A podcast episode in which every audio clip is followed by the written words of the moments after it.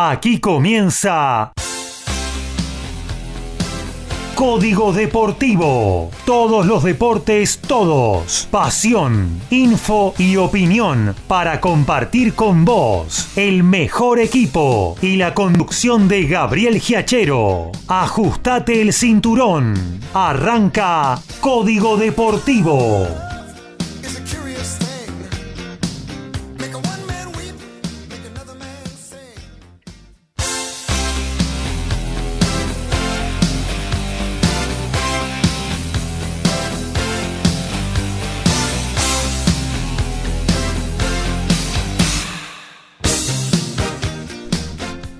¿Qué tal? ¿Qué tal? ¿Cómo les va? Aquí estamos arrancando la edición 187 de Código Deportivo en esta nublada pero linda mañana de sábado. Hasta la una le vamos a estar haciendo compañía con toda la info deportiva, con toda la opinión de todos los deportes. ¿eh? Hablaremos de fútbol, hablaremos de básquet, de rugby, del fútbol, del ascenso, de boxeo, de automovilismo, de tenis de todo. Va a haber en esta 187, en nuestra tercera temporada al aire de Código Deportivo, acá en nuestra casa, en MG Radio. Vos sabés, ¿eh? sobre margen derecha de la página www.mgradio.com.ar Ahí nos dejas tu mensaje, tu pregunta, lo que quieras, ¿eh? hace con nosotros la 187 de Código Deportivo también a través de las aplicaciones que te podés bajar gratuitamente de Play Store. También ahí nos podés dejar un mensaje eh, para poner en el aire de nuestro ciclo. Si querés enviar un WhatsApp, 11 7005 2196 11 7005 2196. Muchas cosas para compartir con ustedes. Usted sabe, fútbol, hay a rolete a toda hora. Por lo tanto, vamos a estar eh, informándolos en el plano nacional internacional con lo que está ocurriendo en vivo, fútbol europeo. También hay en vivo eh, el torneo de las seis naciones. Eh. Dentro de un ratito ya arranca el Gallardo puntero del torneo enfrentando a Italia en el Olímpico de Roma. Eh, una visita que parece ser en principio muy accesible para el, la nación, que es la número uno del mundo hoy del rugby, pero bueno, los partidos hay que jugarlos.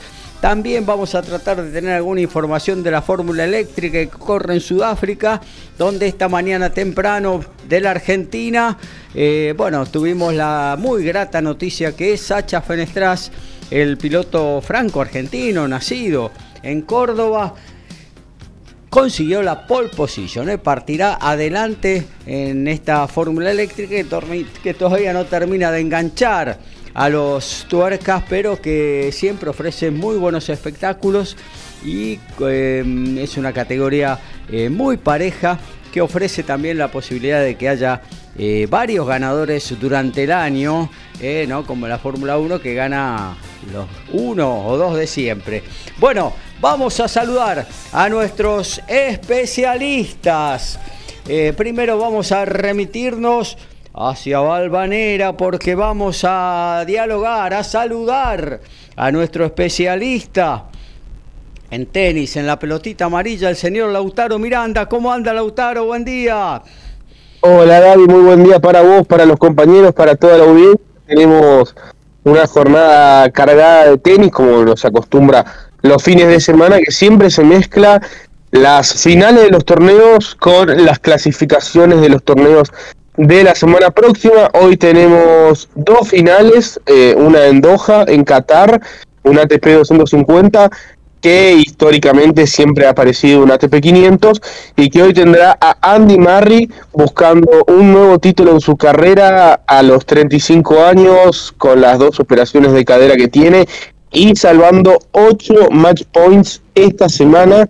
Estará buscando un nuevo título desde las 12.05 en una horita ante Daniel Medvedev, que viene de ganar la semana pasada en Rotterdam y parece que eh, se volvió a acordar de cómo jugar al tenis. Así que tremenda final en Doha. Tenemos, bueno, por supuesto, las semis de Río de Janeiro. No quedan argentinos, ya que anoche el último turno Perdió Sebastián Báez ante el chileno Nicolás Jarry, que está recobrando sensaciones y, está jugando realmente muy, pero muy bien Nicolás. Hoy desde las 17 horas Cameron Norrie, finalista acá en Buenos Aires, estará enfrentando a Bernabé Zapata, quien también hizo semis en Buenos Aires, y a continuación Carlos Alcaraz enfrentando al chileno Nicolás Jarry. Y además hay quali en Acapulco y en Santiago de Chile. Ya luego vamos a estar comentando eh, las, los detalles de cada una, pero en Acapulco va a haber cuatro argentinos y en Santiago de Chile van a haber unos seis o siete argentinos también, eh, que acá estoy viendo el cuadro.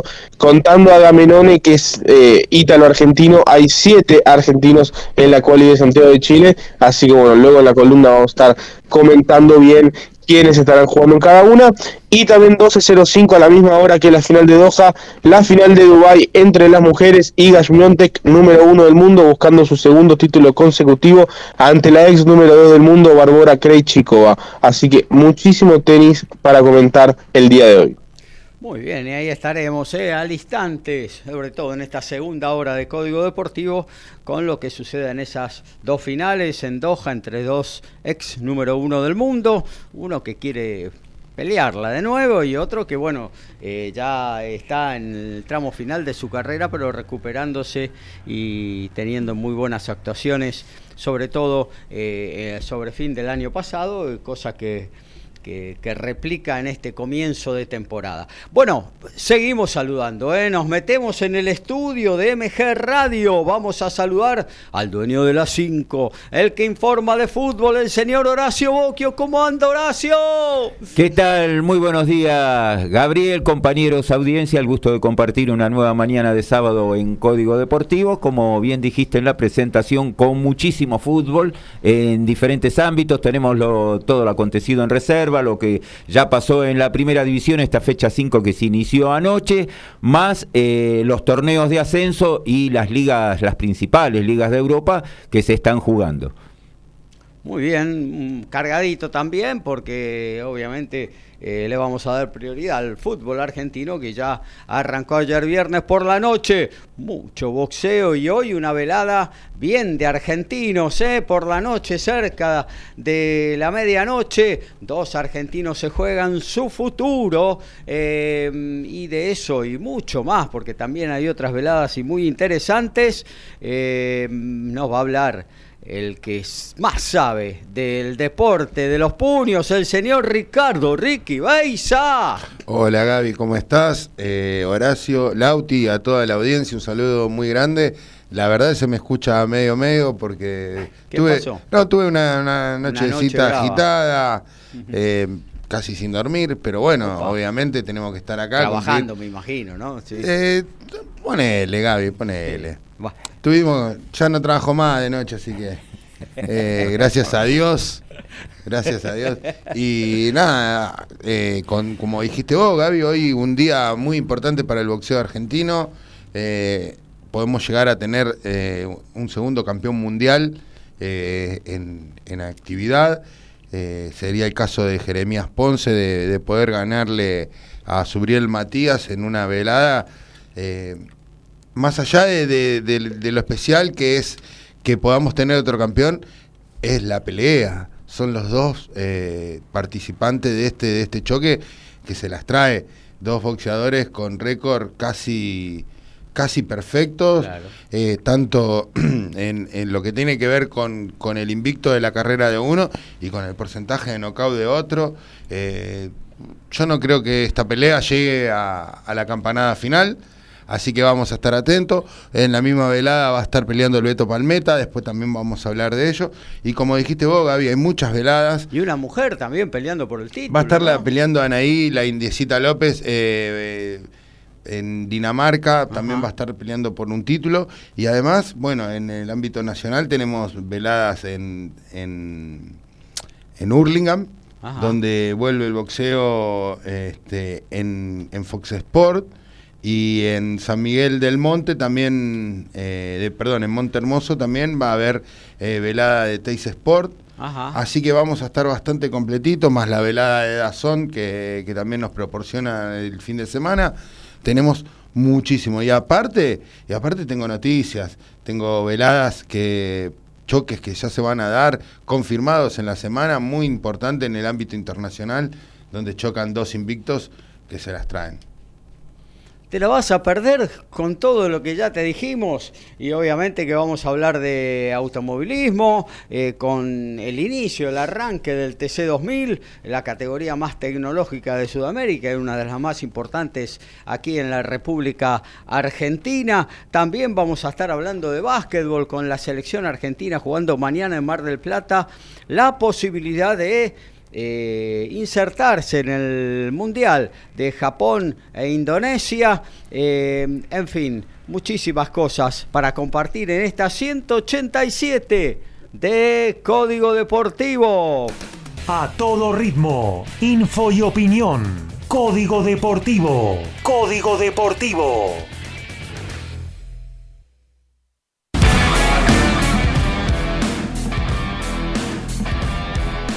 Y escuchando a vos, vamos a empezar el primer noti. Hoy se realiza la primera fecha de la Liga Metropolitana de Boxeo en el Club Huracán. Esto se va a realizar desde las 14 horas con 24 peleas, sí, escucharon bien, 24 peleas de torno amateur. Y el torneo de reserva. Lautaro. Hoy eh, en Río de Janeiro habrá final de dobles con presencia argentina, porque Máximo González y Andrés Molteni estarán disputando su segunda final juntos en esta temporada tras ganar el título en Córdoba. Desde las 20 horas y por Star Plus se estarán midiendo el colombiano Juan Sebastián Cabal y al brasilero Marcelo Melo. Y ahora sí, el torneo de reserva. El jueves tuvo estos marcadores. Argentinos Junior le ganó 3 a 1 a Central Córdoba. Lanús 3 a 0 a Racing. Gimnasia empató 1 a 1 con Barraca Central. Talleres de Córdoba 0 a 0 con Platense. Ayer por la mañana Tigre le ganó 2 a 0 a Belgrano. Godoy Cruz cayó como local 2 a 0 ante Central. Unión de local perdió 2 a 1 con San Lorenzo. Y Boca de local perdió 2 a 1 con Vélez. Recién finalizaron. Arsenal cayó de local 0, 2 a 0 ante River. Empataron en 1 en Junín, Sarmiento y Estudiantes de La Plata. Y Huracán le ganó 1 a 0 a Colón. Se cierra esta fecha 5 del torneo de reserva. Mañana a las 9 de la mañana juegan Newell's Instituto, Independiente con Banfield y Atlético Tucumán y Defensa y Justicia en lo que tiene que ver con el rugby 7. Los Pumas 7, ¿eh? sextos en el campeonato por ahora, debutarán hoy en la sexta fecha del circuito mundial en Los Ángeles, donde se medirán en el grupo D con Gran Bretaña a partir de las 14.15, Francia 17.33 y España a las 20.25. Los podrás ver por estar más. Luego la semana siguiente cerrarán esta etapa del circuito mundial en Vancouver, Canadá. Bueno, Arrancamos con el fútbol. Comenzó la fecha 5 de la Liga Profesional de Fútbol, amigo Horacio. Y en el mismo horario, anoche hubo dos partidos. ¿Por qué lo ponen en el mismo horario? Y va uno por cada señal. Eh, seguramente el horario de las 19 no debe ser muy conveniente por el tema del público. A las 21, 21.30 ya es un horario eh, mucho más cómodo. Pero no se pueden ver los dos a la vez. Y el inconveniente, claro, para el televidente es que va uno por cada, por cada señal lamentablemente quizás, eh, quizás la no sé no digo la televisión porque ellos mismos eh, no querrán competir con estos partidos pero eh, será un tema policial no sé de seguridad que, que no se pueda no, no, no, pero ayer eh, fueron dos partidos que jugaron en, distritos totalmente diferentes. Por eso, dos partidos que podemos decir hasta parejos, como para verlos, los dos tenían, o sea, no había diferencias, pero bueno, ¿por qué los pusieron los dos en el mismo horario? Lo que yo supongo, o sea, no es eh, información, uno imagina que debe ser por el, el horario que le debe ser más fácil a la gente poder llegar al estadio. Sí. Y además que eh, son dos, eh, dos equipos que de local llenan, no necesitan visitante, nada. la convocatoria de Belgrano y de Rosario Central está más que sellada, así que eh, son partidos que seguramente debe haber, creo que haber pesado el tema ese, de que la gente pueda llegar sin ningún tipo de inconveniente al estadio. Y bueno, refiriéndonos a lo que fue el, el partido en sí, el de Belgrano, segunda derrota consecutiva de los de Farré le ganó Tigre, que se recuperó de la caída que venía, dos goles de Mateo Retegui. Eh, Retegui que ha marcado eh, goles en cuatro de los cinco partidos, el único que no marcó fue contra River. Claro. Así que en el resto, cuando Tigre marca, seguro que hay que fijarse si ya, está Retegui asegurado. Mira. Y para Belgrano, eh, en un partido que había sido bastante parejo, la expulsión del arquero Lozada, Tuvo que entrar Manuel Matías Vicentini, el ex arquero de Sarmiento, a reemplazarlo. Ya se quedó con uno menos cerca del final del primer tiempo. Se le complicó. Tigre a través de Retegui sacó ventaja y después se le hizo cuesta arriba. Le costó muchísimo poder llegar a Belgrano como para eh, la igualdad. En un contragolpe cerca del final, Retegui aseguró, selló ya el 2 a 0 para Tigre eh, una recuperación porque al margen del partido que había perdido eh, con River, que estaba dentro de, las posibilidades, aún jugándose en victoria, venía de, en la semana anterior había sido esa eliminación eh, inesperada ante Centro Español por Copa Argentina, así que los de Diego Martínez consiguieron una victoria muy importante. Y para Belgrano, bueno, esperemos que haya sido una mini racha de dos caídas y que se recupere, igual en, estas cinco fechas igual tiene siete puntos, tampoco está... hizo una buena cosecha. Hasta ahora viene bien. Y el otro partido fue la recuperación del equipo de Miguel Ángel Russo, Rosario Central, que le ganó 1 a 0 con el gol de penal de Ignacio Malcorra a Godoy Cruz. Un Godoy Cruz que viene, esta es la tercera caída consecutiva y las 3 por 1 a 0 había iniciado el torneo con dos victorias y ahora, bueno, vamos a ver qué es lo que ocurre. Eh, si no recuerdo mal, me parece que en la próxima fecha va a tener que jugar de local con Racing. Mm. Así que ahí va a tener que recuperarse porque si llega a tener una cuarta derrota, me parece que a Diego Flores lo van a empezar a mirar de costado. Y Belgrano hizo la ilógica porque le empezó empatando a Racing, ganando a River. El hecho que le haya ganado a, River, precisamente, ¿no? Y, a empatar en la cancha de Racing con, con las posibilidades de gol que tuvo Racing, también es algo meritorio el punto. Sí, sí. Eh, Visitar un grande y sacar un empate para un equipo de, la recién ascendido, recién ascendido. No, fue un puntazo porque pudo haberlo perdido por dos o tres goles, así que fue un puntazo el que sacó. Y después ganarle a River, que a pesar de jugar en Córdoba, eh, por lo que está haciendo River, eh, era un partido que a lo mejor un empate también era un buen resultado para Belgrano y lo ganó, lo ganó con autoridad, ¿no? Los, dos goles de Vegetti. Siempre sacarle, sacarle un punto a, cualquiera de los grandes en condición de local y de visitante para cualquier equipo es un montón hoy en día. Por eso, eh, a eso iba, que esos cuatro puntos que sacó Belgrano, los equipos en su misma condición, va a ser difícil que los saquen. O sea que realmente es un buen comienzo del equipo de Farré. Bueno, ahora con estas dos derrotas yo pienso que eh, la de ayer, bueno, quizás no tan, no tan esperada, ¿no? La de Argentino Junior, que tiene un buen equipo, una cancha complicada eh, bueno, era no por goleada, pero era un partido que... Era esperable que podía llegar a perder. Sí, ayer eh, habría que ver qué hubiese pasado si no era expulsado el arquero, ¿no? La salida de Lozada, algo, vamos a decir, inesperado, más fácil cuando es un jugador de campo. entonces, eh, ya en el primer tiempo se quedó con uno menos y, bueno, le cambió la, los planes a, a Farré, así que bueno, vamos a ver qué pasa para la, próxima fecha. Y aparte el, nivel que venía teniendo Lozada, porque venía No, Lozada ya venía eh, muy bien desde el, año pasado, en el ¿eh? Nacional B. En el Nacional B tuvo, sí, fue uno de los puntales. Exactamente. Claro que sí. Bueno, y en la jornada de sábado, eh, bueno, lindos partidos, sobresale el de el Real Madrid de Sudamérica, según nuestro compañero Lautaro Miranda, Boca que juega en Villaluro. Bueno, vamos de, de atrás para adelante, entonces 21 eh, a 30 van a jugar en eh, Vélez ante Boca Juniors, un Boca que se recuperó el, el, otro día ante Platense. Y un Vélez que no, no termina de despegar, igual siempre le, le hace partido, así que yo creo que va a ser un partido más que interesante y justo en el horario de finalización del cierre de esta fecha en día sábado. 19-15 vamos a tener eh, dos partidos. Eh, en ese horario vamos a tener en La Plata a estudiantes con Sarmiento de Junín. Un Sarmiento que viene, viene mal, tuvo algún resultado favorable, eh, como fue el de Santa Fe ante Colón, pero estudiantes recuperándose para Sarmiento hoy, la necesidad de sacar, aunque sea un punto, para poder ir eh, recuperándose de este comienzo que es bastante flojo. Y Platense que viene de su primera caída, la que nombrábamos en la cancha de Boca, ante un Talleres de Córdoba que viene cumpliendo una campaña hasta ahora aceptable. Y a las 17... El que abre la jornada de sábado va a ser San Lorenzo de Almagro ante Unión, un Unión que eh, puede llegar a ser un buen equipo, pero todavía no, no terminó de ensamblarse, no ha conseguido ganar, mostró pasajes de, de buen fútbol, inclusive el otro día en el partido, el clásico ante Colón, y después tuvo un quedo, Colón jugó aproximadamente 20 minutos donde dio vuelta, no solo eh, consiguió el empate, sino el juego, el desarrollo de juego era totalmente a favor de Colón, un Colón que había tenido un pésimo primer tiempo. Claro, claro. Y San Lorenzo que viene en una buena racha, ha tenido solo una derrota, eh, es más... eh, Ganó todos los otros partidos, ¿no? Sí, y además eh, por goleada, la dirigencia ya le ofreció la renovación a Rubén Darío Insúa, Ah.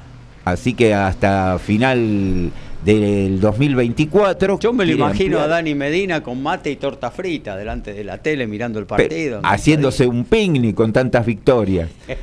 y Aparte el despliegue de San Lorenzo, es, es un equipo que, que No. te propone, te propone en todo momento salir a ganar el partido.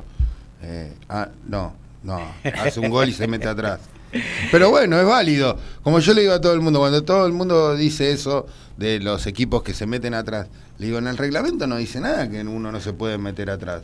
Son El las armas, es ataque y defensa. son las Hay armas que, tiene uno, tiene que buscar Sí. lo mejor. Claro. Eh, es, es, eh, la verdad que es muy bueno, a mi juicio, lo que está haciendo eh, Insúa al frente de San Lorenzo. Se arregla con lo que tiene, el, el, el club no tiene plata para refuerzos importantes. Eh, trajo jugadores que no los conocía nadie y le están rindiendo.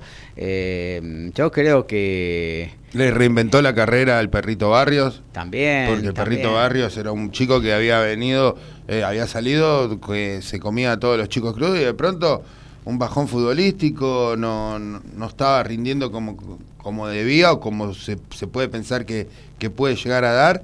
Y de que está Insúa, la verdad que tomó otro protagonismo en el ataque de San Lorenzo. Claro que sí, claro que sí. No, eh, eh, yo lo- esto lo voy a sostener, ¿no? Porque generalmente el hincha de San Lorenzo hoy está diciendo un poco lo que estoy mencionando yo, ¿no? Se arregla con lo que tiene, es muy bueno lo de Insúa, eh, está bueno hacer un gol y después eh, eh, tranquilizarse y ver de qué pasa, defenderlo y ganar 1 a 0, ¿no? Eh, espero que el hincha de San Lorenzo, cuando los resultados sean negativos y se mantenga hasta en línea de juego, porque mucho más Insúa y San Lorenzo no lo puede hacer, no se dé vuelta, ¿no? No, no panqueque y diga, ahí no, no ve, no juega nada. ¿Cómo no juega nada? Jugaba lo, jugaba lo mismo que cuando ganaba 1 a 0, ¿no? si hoy fuese al revés la situación, jugase muy lindo y no gana, Claro, también. Le, querían, le van a querer comer el hígado a Insúa.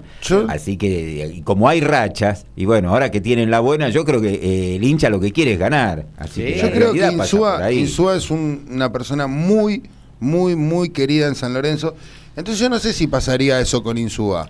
Eh, con cualquier otro técnico lo, lo- lo- sí, diría.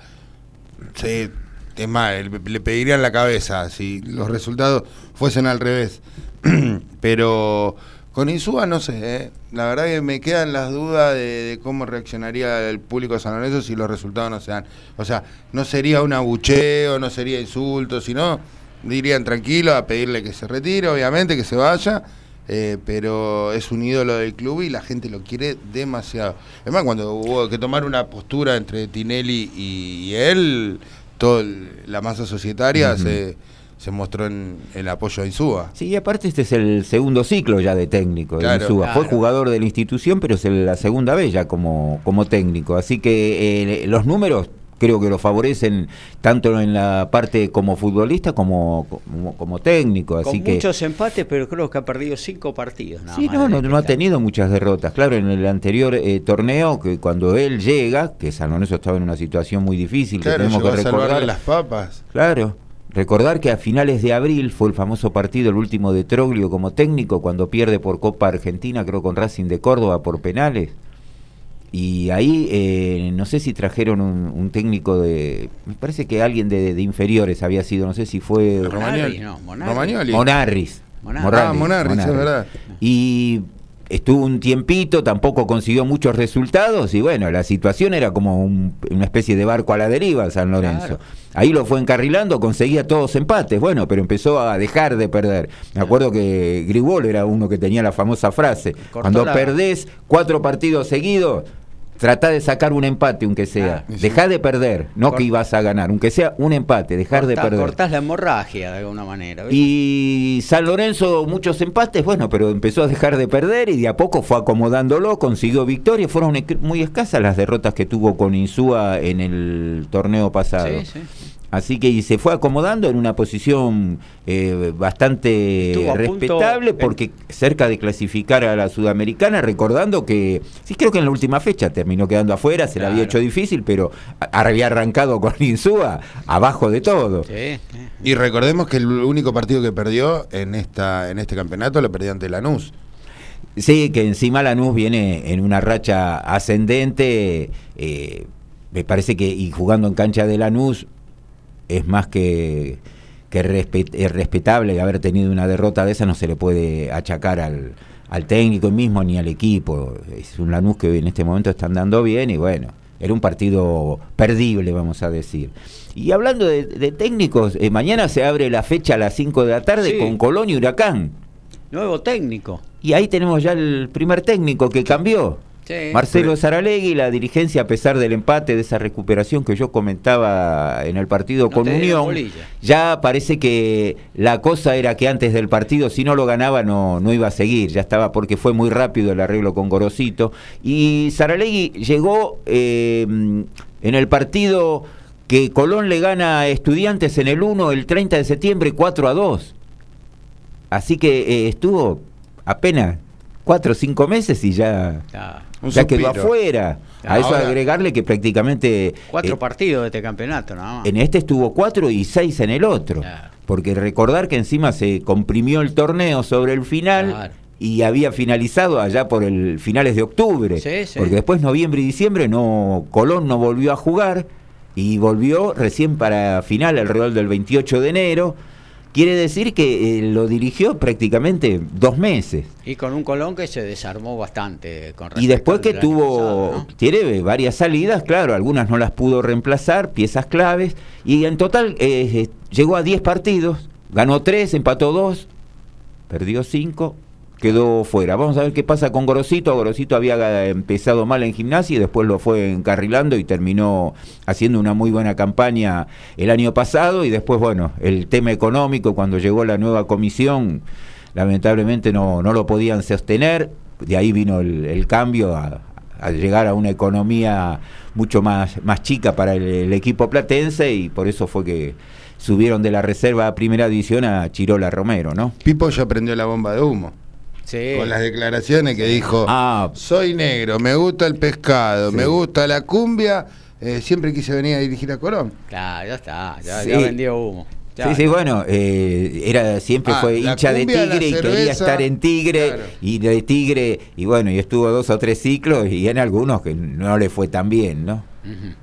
Y bueno, vamos a ver cómo maneja este plantel que, eh, como decíamos recién, eh, sufrió una sangría importante eh, y bueno, no se ha, a mi juicio, reforzado eh, demasiado como para tener ahora la posibilidad de dar vuelta a esta situación. Pero bueno, Gorosito es un técnico que, que- acomoda sus equipos. eh, Esperemos hasta donde le dé, ¿no? Obviamente.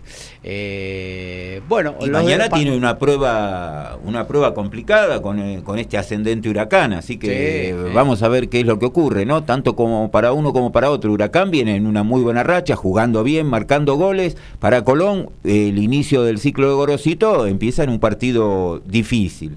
Claro. Bueno, es, mañana después vamos a tener también en el mismo horario de las 17 a Defensa y Justicia en Varela ante Atlético Tucumán. Defensa que viene cumpliendo una buena campaña. Atlético eh, no, no tuvo el comienzo del año pasado en el ciclo de Pusineri. River 19-15 a- ante Arsenal. Un River, el otro día el partido que jugó Banfield. semifinal con Banfield, sí, otra vez el VAR estuvo presente. ¿eh? ¿También? Y eh, yo había dicho en un momento cuando vos est- ibas pasando el, el- tiempo de juego, Sí. que yo te dije, hay gol de Banfield, Andrés Chávez, y hay otro gol de Banfield, de Andrés Chávez, Ajá. pero está por en el bar. Bueno, finalmente lo anularon. Claro. En dos minutos se lo había empatado el partido. Bueno, el bar demostró que no estaba en posición adelantada, pero se lo ¿Qué anularon. pasa con el bar? Con Rivar. Y lo, y lo raro Exactamente, veníamos de River Argentino, pasó a Banfield y River ahora. Un River que eh, muestra dos caras, ¿no? Una cuando ataca, que es temible, y una cuando defiende, que es bastante permeable por ahora. Me parece que De Micheli, un defensor de toda la vida, no le encuentra la vuelta a la manera de defender, ¿no? Está bien que tiene el el atenuante, por ejemplo, de que finalmente el paraguayo Martínez va a ser operado, va a estar afuera tres o cuatro meses, ahí pierde una pieza clave, está eh, improvisando a Enzo Díaz como segundo marcador central. Recién ahora se va a sumar Paulo Díaz, casi sin fútbol, es muy probable que mañana juegue. Eh, y un Jonathan Maidana que, bueno, que, está bastante. la edad empieza a bastante lento. Está bastante lento ¿eh? para una posición en la, en la que River es un equipo ofensivo, ¿no? que hay que cubrir muchos espacios a la espalda. Eh, cuando sos lento se te complica. Y tiene un rival que en los papeles sería accesible porque Arsenal viene mal, eh, no ha ganado. El otro día en el primer tiempo le hicieron tres goles, eh, creo que anímicamente influyó muchísimo. Un equipo que para colmo viendo el promedio está mal en la tabla de posiciones en este momento, pero ya el promedio lo tiene eh, bastante alejado también. Así que necesita mañana, por lo menos para tener un impacto así anímico, algo positivo, sería por lo menos un empate. Pedir ya que gane es medio, medio complicado, en cancha de River. Bueno. Y después, bueno, y cerramos rápidamente. 21 a 30. Mañana también dos partidos en ese horario. Instituto en Córdoba, un instituto que había arrancado bien y ahora se viene cayendo ante Newell's Old Boys. Mm. Uno que después de la experiencia del último miércoles ante Claypole en Copa Argentina los dejó con muchísimas dudas, la gente los silbaba al término del partido, claro, una eliminación totalmente inesperada. A un ídolo como Heinze, ¿no? Porque, pero bueno, yo creo que más que más que silbar a un ídolo como Heinze, la gente estaba indignada por haber quedado eliminado de un equipo de primera C, ¿no? Tres divisiones inferiores. Sí, sí, sí, sí. Eh, pesa, pesa eso y que yo creo que aún eh, en la C hay ya con eh, varios jugadores son profesionales. La, no, está en la C, Claypole. Está haciendo el puntero, subió hace dos temporadas ya. Ah, es verdad, es verdad, es verdad. Y no tienen, creo, la preparación que puede llegar a tener un equipo de primera los detalles, yo creo que incluso algún jugador hasta a lo mejor tiene algún tipo de changa, eh, porque los sueldos no son tan altos, la, reglamentación marcaba creo que eran 8 contratos mínimo o 13 contratos, pero con sueldos básicos, o sea, mucho, mucho más arriba de eso no creo que puedan pagar tampoco los clubes. Entonces uno imagina que es un plantel que debe tener una preparación física para la categoría pero no como para a lo mejor enfrentar en 90 minutos a un equipo súper profesional como son los de primera división. Claro, Y después en el cierre de, las 21 a 30, eh, que comparten horario, está Banfield de local ante Independiente. Un Banfield también que viene con muchas dificultades para ganar y un Independiente que también creo que tiene ya dos caídas consecutivas. Eh, vamos a ver. O tres, me Tres ya porque ganó el primer partido contra Talleres allá en Córdoba y creo que después, perdió los tres partidos. Dos seguro me acuerdo. Bueno, por eso no sé si no sé cómo vendrá el tema con Estiletano, si si la gente tendrá paciencia o no. Eh, Independiente venía en la última fecha, había perdido con defensa de local, un partido que sí, eh, bueno, ya de por sí la gente. No, venía de empatar con Vélez el anterior. Ah, claro, venía de empatar con uno, ganó uno y perdió dos. Claro. Así que vamos a ver qué, qué es lo que ocurre. Y después el cierre de la fecha. El lunes tenemos tres partidos. Desde las 17, Barraca Central con Gimnasia. Mejor ni hablar. 19-15 va Racing con Lanús. Creo que puede ser el partido de la fecha. Puede ser. Si Racing reitera eh, con, un Lanús que viene al 100%.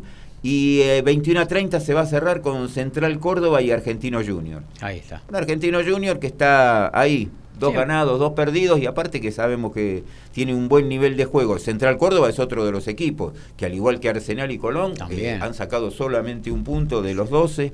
Está empezando a comprometerse. El tema de esto, eh, porque uno dice, va, van cuatro partidos, queda todo un año por delante, y es cierto eso, ¿no? Pero el tema cuando no, no podés ganar, eh, perdés muy seguido, a veces sacás un empate, es que te vas acostumbrando a esa situación, ¿viste? Se te hace difícil, cada vez más difícil ganar, ¿no? Eh, y yo en Central Córdoba lo he dicho ya en varias oportunidades, lo que le veo es que ha tenido una, un recambio muy grande en el plantel. No sé si fueron, creo, 14 o 16 los que se fueron, incorporaron 10, 12, prácticamente tiene un equipo nuevo.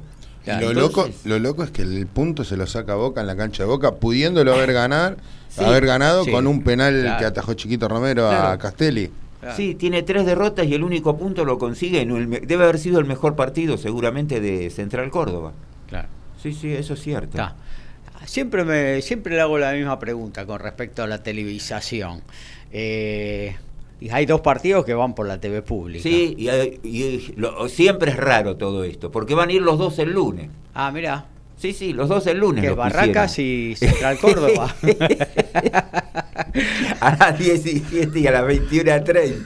Claro. claro eh, es raro, porque es más, la semana, en la última fecha hubo un solo partido en TV pública.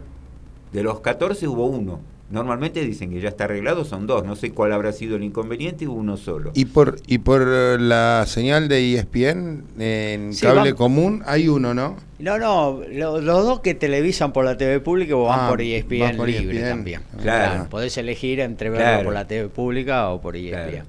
Eh, Sí, el del lunes a las 17 casi es un abonado y además casi siempre también está Barraca. Claro, aparte Barracas tiene el problema que no puede jugar de noche. Claro, no tiene iluminación.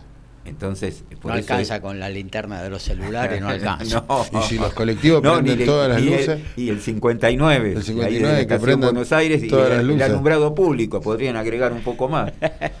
bueno, por ahora va a seguir jugando de tarde. Y ya igual, eh, hablando de iluminación y con el tema del calor y todo, ya el, la fecha que arranca alrededor del 17 de marzo ya se va a jugar con horarios libres, creo que va a haber fútbol 16.30, 16 también, por el tema del cambio, eso es a partir del 15 de marzo, cae, cae, miércoles. Creo que las 15 horas ya empiezan. Sí, normalmente lo suelen adelantar media hora, una hora, depende. A las 14 a veces hay partidos, Sí, sí, y después ya eh, vamos a empezar a tener... Eh, horario de invierno. Horario de invierno que podemos llegar a tener a las 11 de la mañana.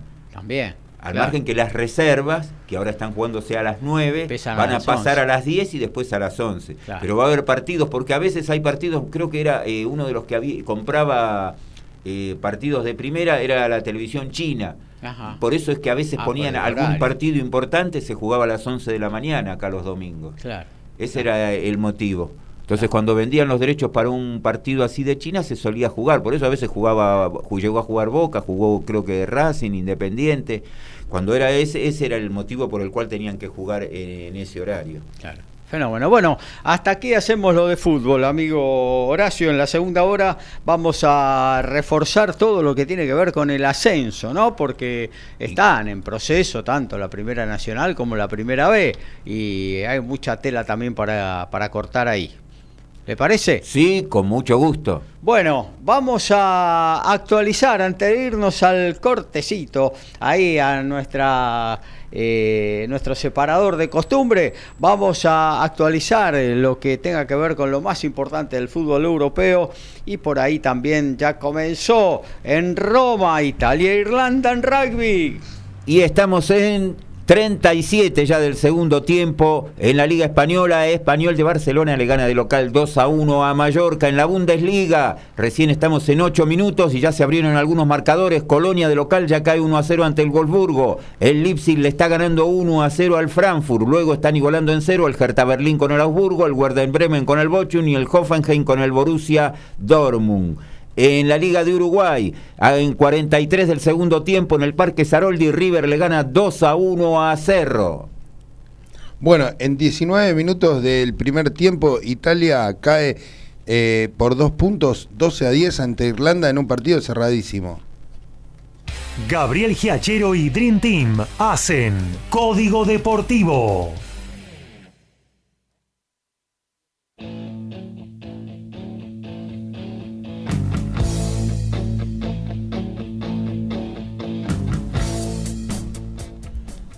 Quinto día de competencia en Sofía, la capital de Bulgaria, con, con cinco peleas donde solo Sofía Robles y Román Quiroga pudieron llegar a las semis. Vamos la selección argentina de boxeo.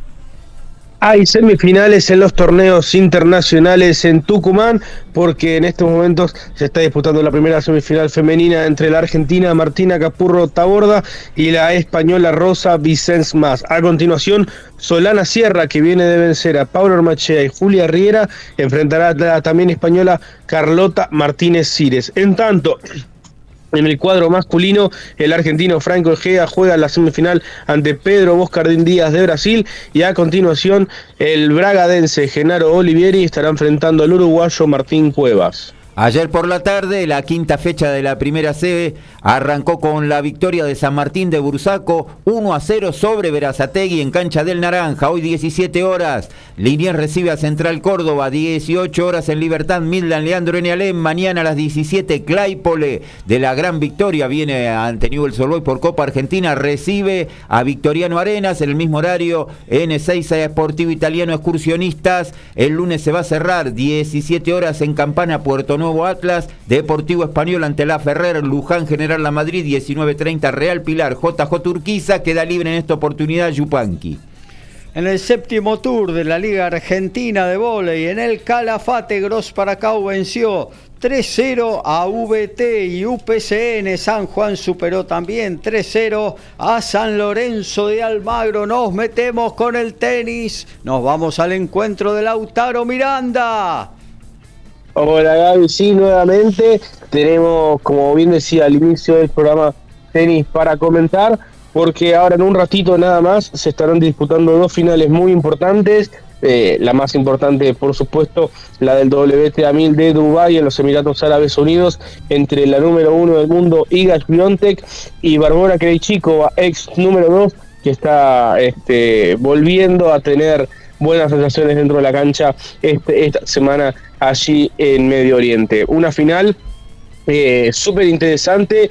Iga viene de ganar en Doha la semana pasada, un torneo en el cual perdió apenas cinco games en toda la semana y esta semana en Dubai ha perdido un par más, ha perdido nueve, pero la verdad que recuerda a la etapa del año pasado en la cual arrasaba con todo el circuito y, y además en, una, en un momento en el cual tendrá que defender muchísimos puntos porque después de esto tiene que, defender Indian Wells, Miami, Roma y Roland Garros de acá hasta inicios de junio, así que ya por lo pronto se está asegurando el colchoncito de puntos que había logrado el año pasado.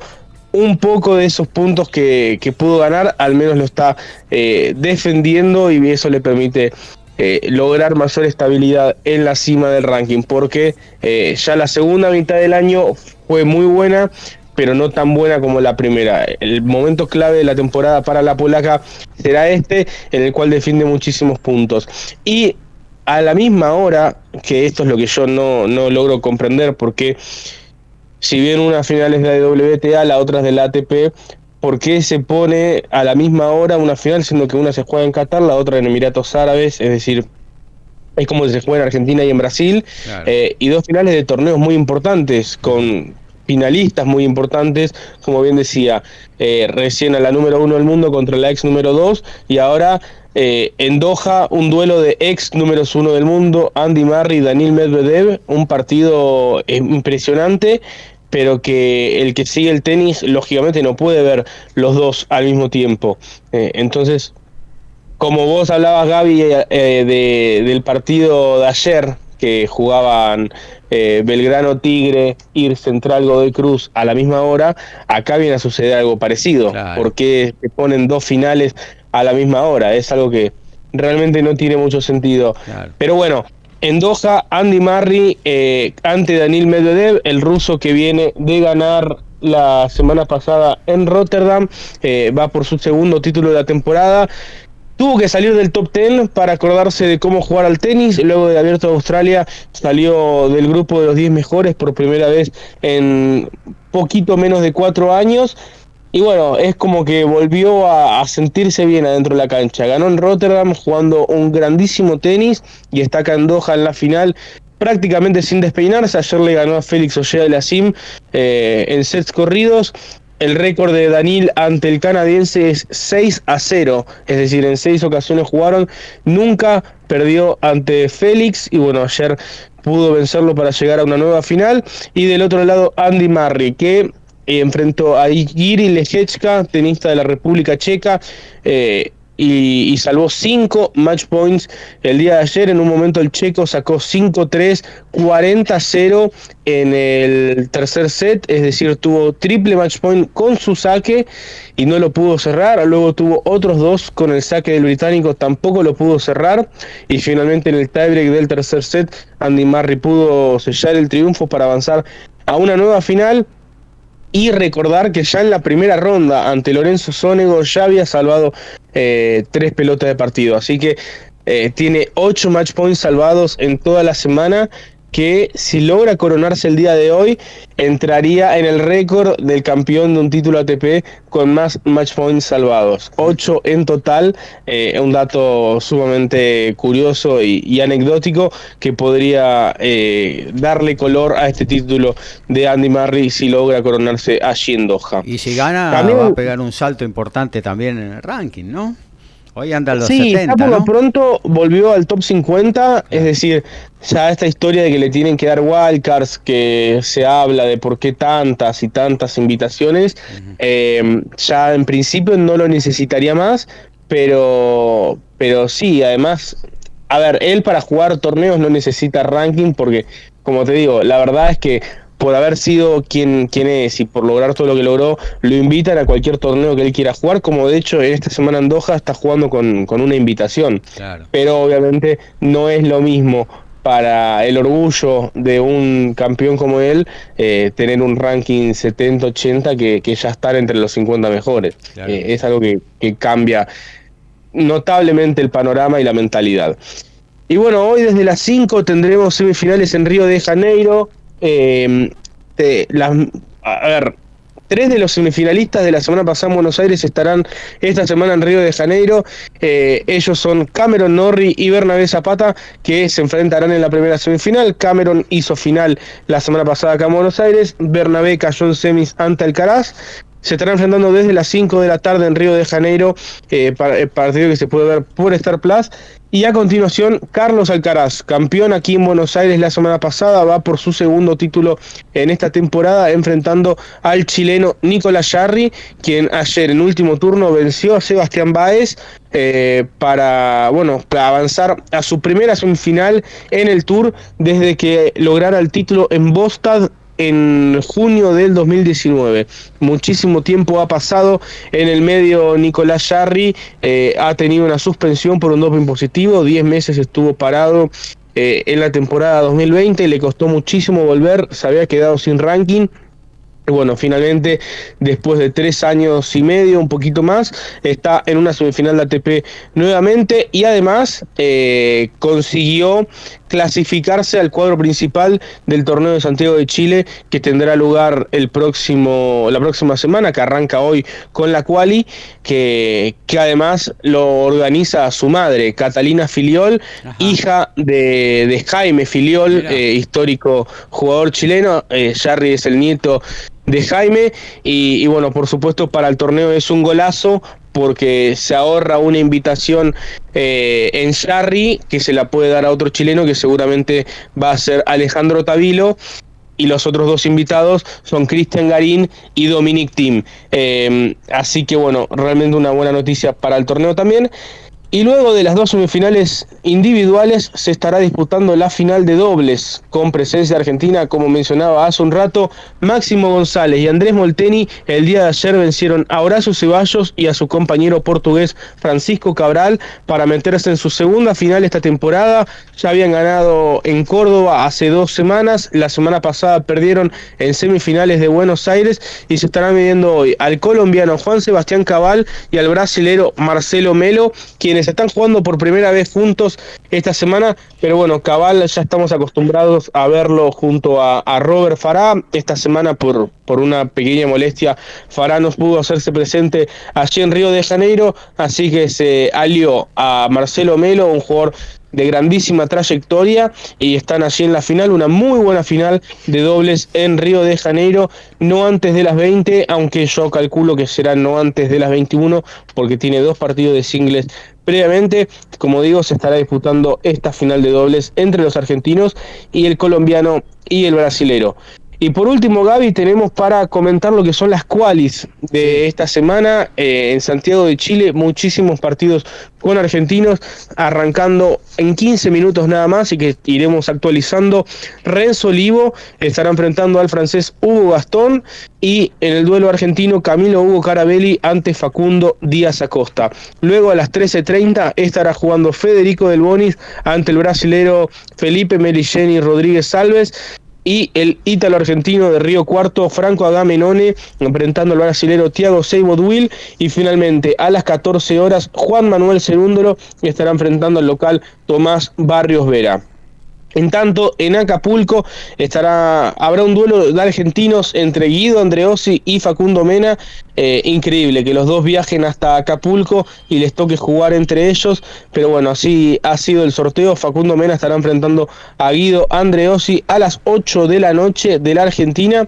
A las 21.30 eh, Luciano Darderi, que representa Italia, vive en Villa Gesell, estará enfrentando al japonés Shichi Sugita, eh, así que una muy buena oportunidad, ya que el japonés eh, es un muchacho ya grande, está utilizando su ranking protegido porque anduvo con poca actividad en el último tiempo, así que una buena oportunidad para el muchacho de Villa Gesell de poder avanzar a la ronda final en la cual en Acapulco, y a las 23 Gonzalo Villanueva estará midiéndose al neozelandés José Statham, así que realmente muy buen sorteo para los argentinos allí en Acapulco, por supuesto eh, Andreosio Mena, uno de los dos va a perder, pero creo que para los dos es un buen sorteo. Y además en el cuadro de dobles allí en Acapulco, que también tiene clasificación, eh, Andreossi y Durán parten como primeros cabezas de serie y estarán enfrentando a Christopher Eubanks y Bradley Clan, así que eh, también una quali bastante favorable para ellos, la única pareja de dobles que, estará jugando esa cual y las otras son parejas de, de, singlistas o invitados locales, así que una buena posibilidad para los argentinos de jugar un cuadro final de un ATP 500. y por último... Sí, no digo, decís Acapulco y me agarra un poquito de nostalgia, porque es uno de los torneos preferidos de, Del Potro, ¿no? Para ir a... para iniciar ya una gira de cemento, que después terminaba en Indian Wells, en Miami y todo por aquí, esos lugares. Sí, la verdad que, que, bueno, Delpo fue campeón allí en el 2018, un 2018 que, que bueno, después lo tuvo ganando Indian Wells, finalista en el US Open, eh, que fue un gran año para él y era un torneo que le gustaba muchísimo. Pese a que él no se llevaba muy bien con, con las condiciones de calor y demás, la realidad es que cuando ganó en 2018 ganó un torneo impresionante, eh, ganando en fila a Ferrer, a Dominic Thiem, a Zverev y a Kevin Anderson.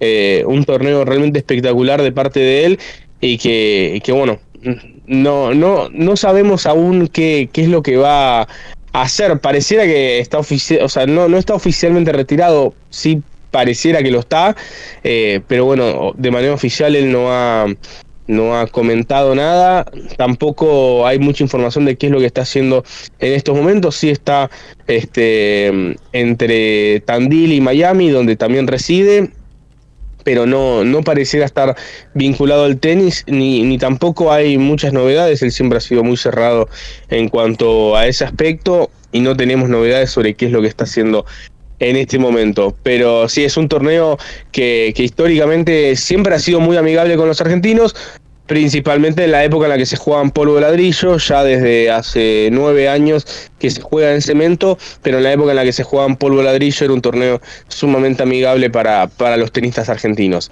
Eh, y bueno, tenemos también para comentar que en segundo turno en, el, en Austin, en Texas, estará jugando Lourdes Carlet eh, la clasificación ante la rumana Gabriela Lee será no antes de las 14.30, Lourdes buscando acceder a, su primer, a su segundo, perdón, a su segundo cuadro principal de un WTA 250, eh, ya había hecho semis acá en Buenos Aires en un 125, pero 250 eh, solamente tiene la experiencia en Hamburgo el año pasado, así que bueno, esperemos que, que pueda ser con mucho éxito también, y como bien habíamos comentado en la semana, Nadia Podoroska no va a estar disputando el torneo de Monterrey, donde estaba ni tampoco Indian Wells y Miami, donde debía disputar la quali. Prefiere volver al país, ahorrarse de pronto eh, los dos torneos con ranking protegido, usar ese ranking protegido que ya tiene por la lesión que tuvo. Eh, usarlo para la gira de polvo, mejorar este mes físicamente y en base a eso poder lograr mejores resultados en los torneos de polvo ladrillo para poder subir más rápido en el ranking. Así que ese es el panorama del tenis esta semana. Muchas gracias amigo Lautaro Miranda. Actualizamos fútbol, luego vamos al rugby seis naciones. Y vamos repasando lo que se está jugando en la Liga Española. Es final, Español de Barcelona le ganó 2 a 1 a Mallorca. La Bundesliga ya estamos 25 promediando del primer tiempo. Se mantienen los mismos marcadores. Wolfsburgo de visitante ganándole 1 a 0 al Colonia. El Leipzig 1 a 0 al Frankfurt. Igualdad en 0 entre Hertha Berlín, Augsburgo, Werder Bremen, Bochum y Hoffenheim, Borussia Dortmund. Y estira a 7 más la distancia entre Irlanda e Italia eh, Irlanda al, casi al término, cuando faltan 6 minutos para que termine este primer tiempo, gana 19 a 10. Básquet, rugby, fútbol, tenis, boxeo, deporte motor y más. Código Deportivo.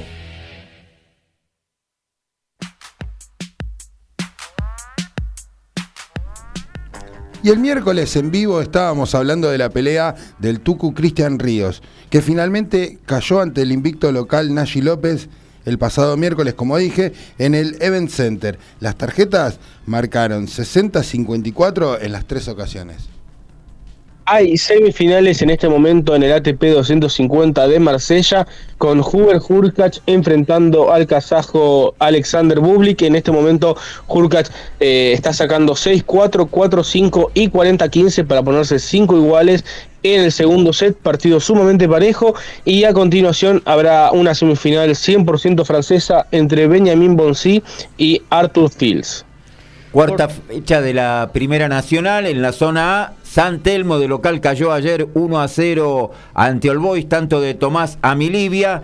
Hoy están jugando a las 17 Almagro ante Estudiantes de Río Cuarto, Flandria ante Patronato, 19.05 Temperley Nueva Chicago a las 20, San Martín de San Juan, Güemes de Santiago del Estero, 20.45 Alvarado en Mar del Plata ante Gimnasia Esgrima de Mendoza, mañana a las 17 Guillermo Brown en Puerto Madryn recibe a Almirante Brown de Isidro Casanova. En el mismo horario, en Zárate, Defensores Unidos Deportivo Morón, se cierra esta fecha número 4 de la zona A con Argentino Agropecuario en Carlos Casares, recibe a Defensores de Belgrano lunes 21 a 10. Por la fecha 25 de la Euroliga, Barcelona derrotó por 80 a 70 a Mónaco con 5 puntos y 3 asistencias de Nicolás Laprovítola. Eh, Luca Vildosa anotó 10 puntos y 3 asistencias en la derrota de la Estrella Roja 82-72 versus Alba Berlín. El Barça continúa en la tercera posición de la Euroliga, uno de los campeonatos más importantes del mundo. Bueno, nos vamos a meter en lo que tiene que ver con el automovilismo cortito antes de ir a la tanda y luego arrancar con la segunda hora de esta edición de Código Deportivo. Recordemos que se inicia durante este fin de semana eh, el TC2000 en el Autódromo de los Hermanos Galvez aquí en Buenos Aires. Eh, ayer hubo actividad, se pusieron en pista los coches. Eh, se, fijaron, se fijaron si todo está bien eh, colocado, eh, eran unas pruebas comunitarias, pero obviamente, como siempre en el automovilismo, se, se toman tiempos, porque de eso vive el automovilismo, de los tiempos y de las comparaciones. Así que finalmente se produjo algo así como una sorpresa, ¿no? Porque el, el equipo eh, un flamante equipo como el IPF Honda, no es flamante, pero tomado hace poco por eh, Roberto Valle, eh, finalmente consiguió en el día de ayer el 1-2.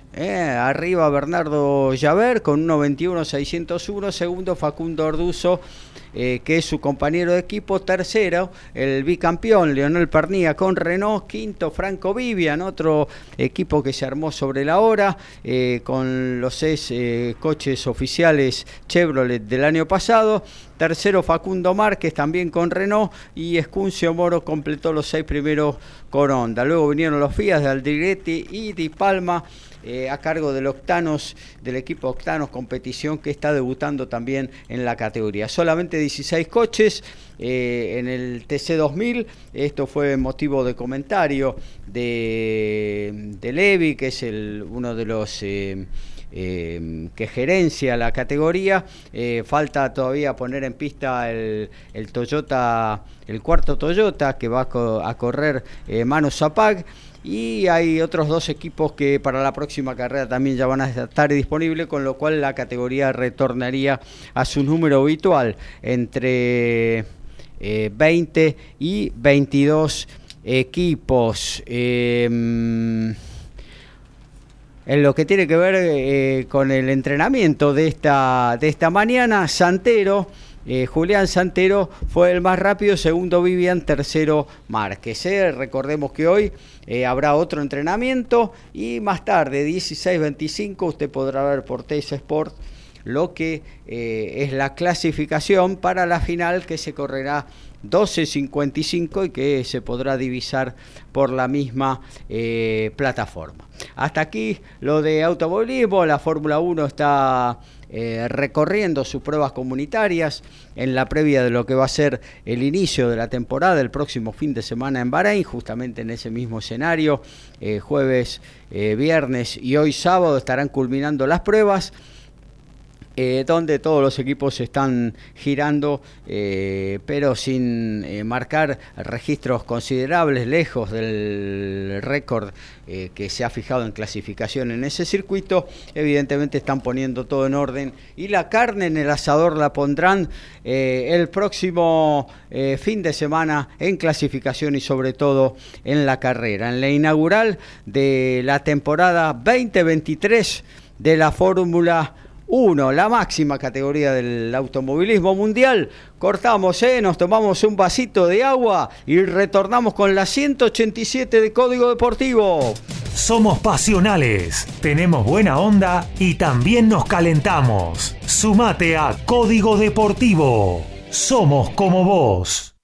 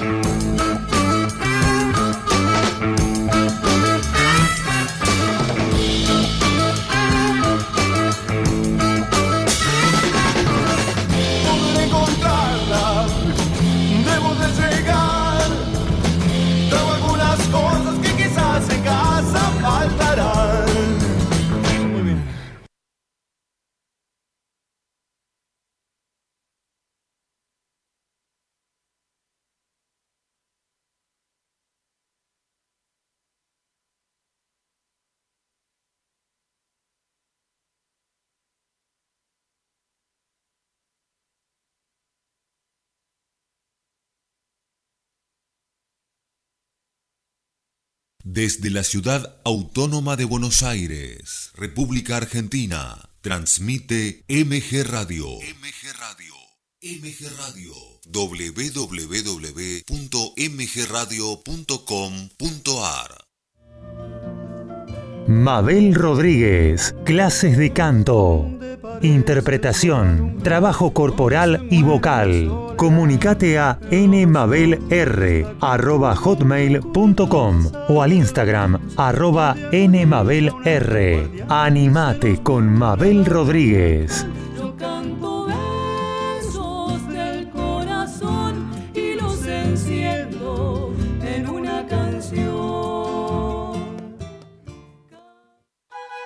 Sanando Juntos. Una hora para ser cada día mejores. Conducen Marcelo y Fabricio Pintácola. Sumate a Sanando Juntos los lunes a las 17 horas por MG Radio. Cuatro opiniones y siempre algo que contar. Identidades. Un tema desarrollado a fondo en módulo podcast. No te pierdas a Identidades. Los miércoles a las 18.30 horas por MG Radio. En MG Radio ya no hay horarios. Encontrá todo el contenido en anchor.fm. On demand. Las 24 horas.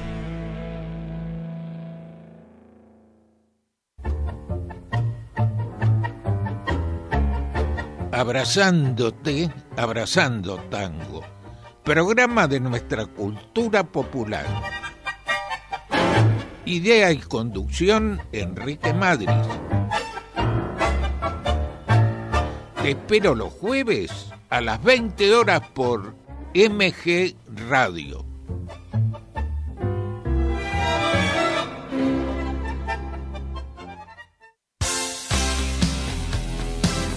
La pasión vive en MG Radio. Prendete a Código Deportivo. Info, opinión y el vivo de todas las disciplinas. Sumate los miércoles a las 22 y los sábados a las 11 horas por MG Radio.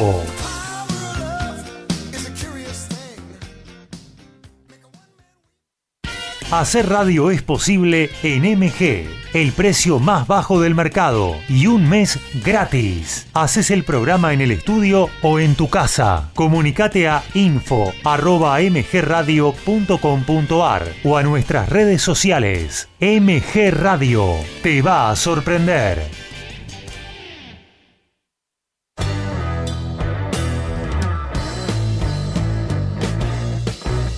Viví momentos geniales. Viví MG Radio. Aquí estamos de vuelta. Segundo tiempo de Código Deportivo.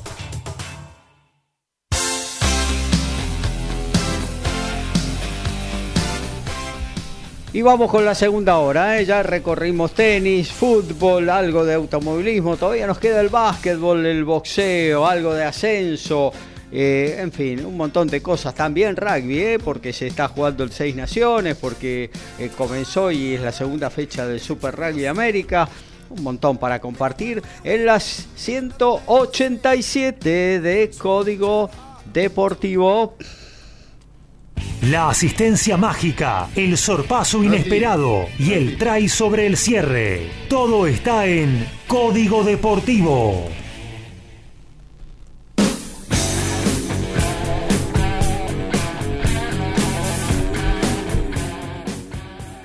Josh Taylor y Teófimo López pactan pelea para el próximo 10 de junio. Eh, la sede será Nueva York, a donde estará en juego la corona superligero de la OMB. Dicho combate puede darse en dos estadios, el Madison Square Garden con más de 20.000 asientos o el Teatro Hulu con aproximadamente 5.500 asientos. Ya está en marcha la quali en Santiago de Chile con la participación de tres argentinos en este momento. Renzo Olivo enfrentándose al francés Hugo Gastón y en la cancha 2 el partido 100% argentino entre Camilo Hugo Carabelli y Facundo Díaz Acosta.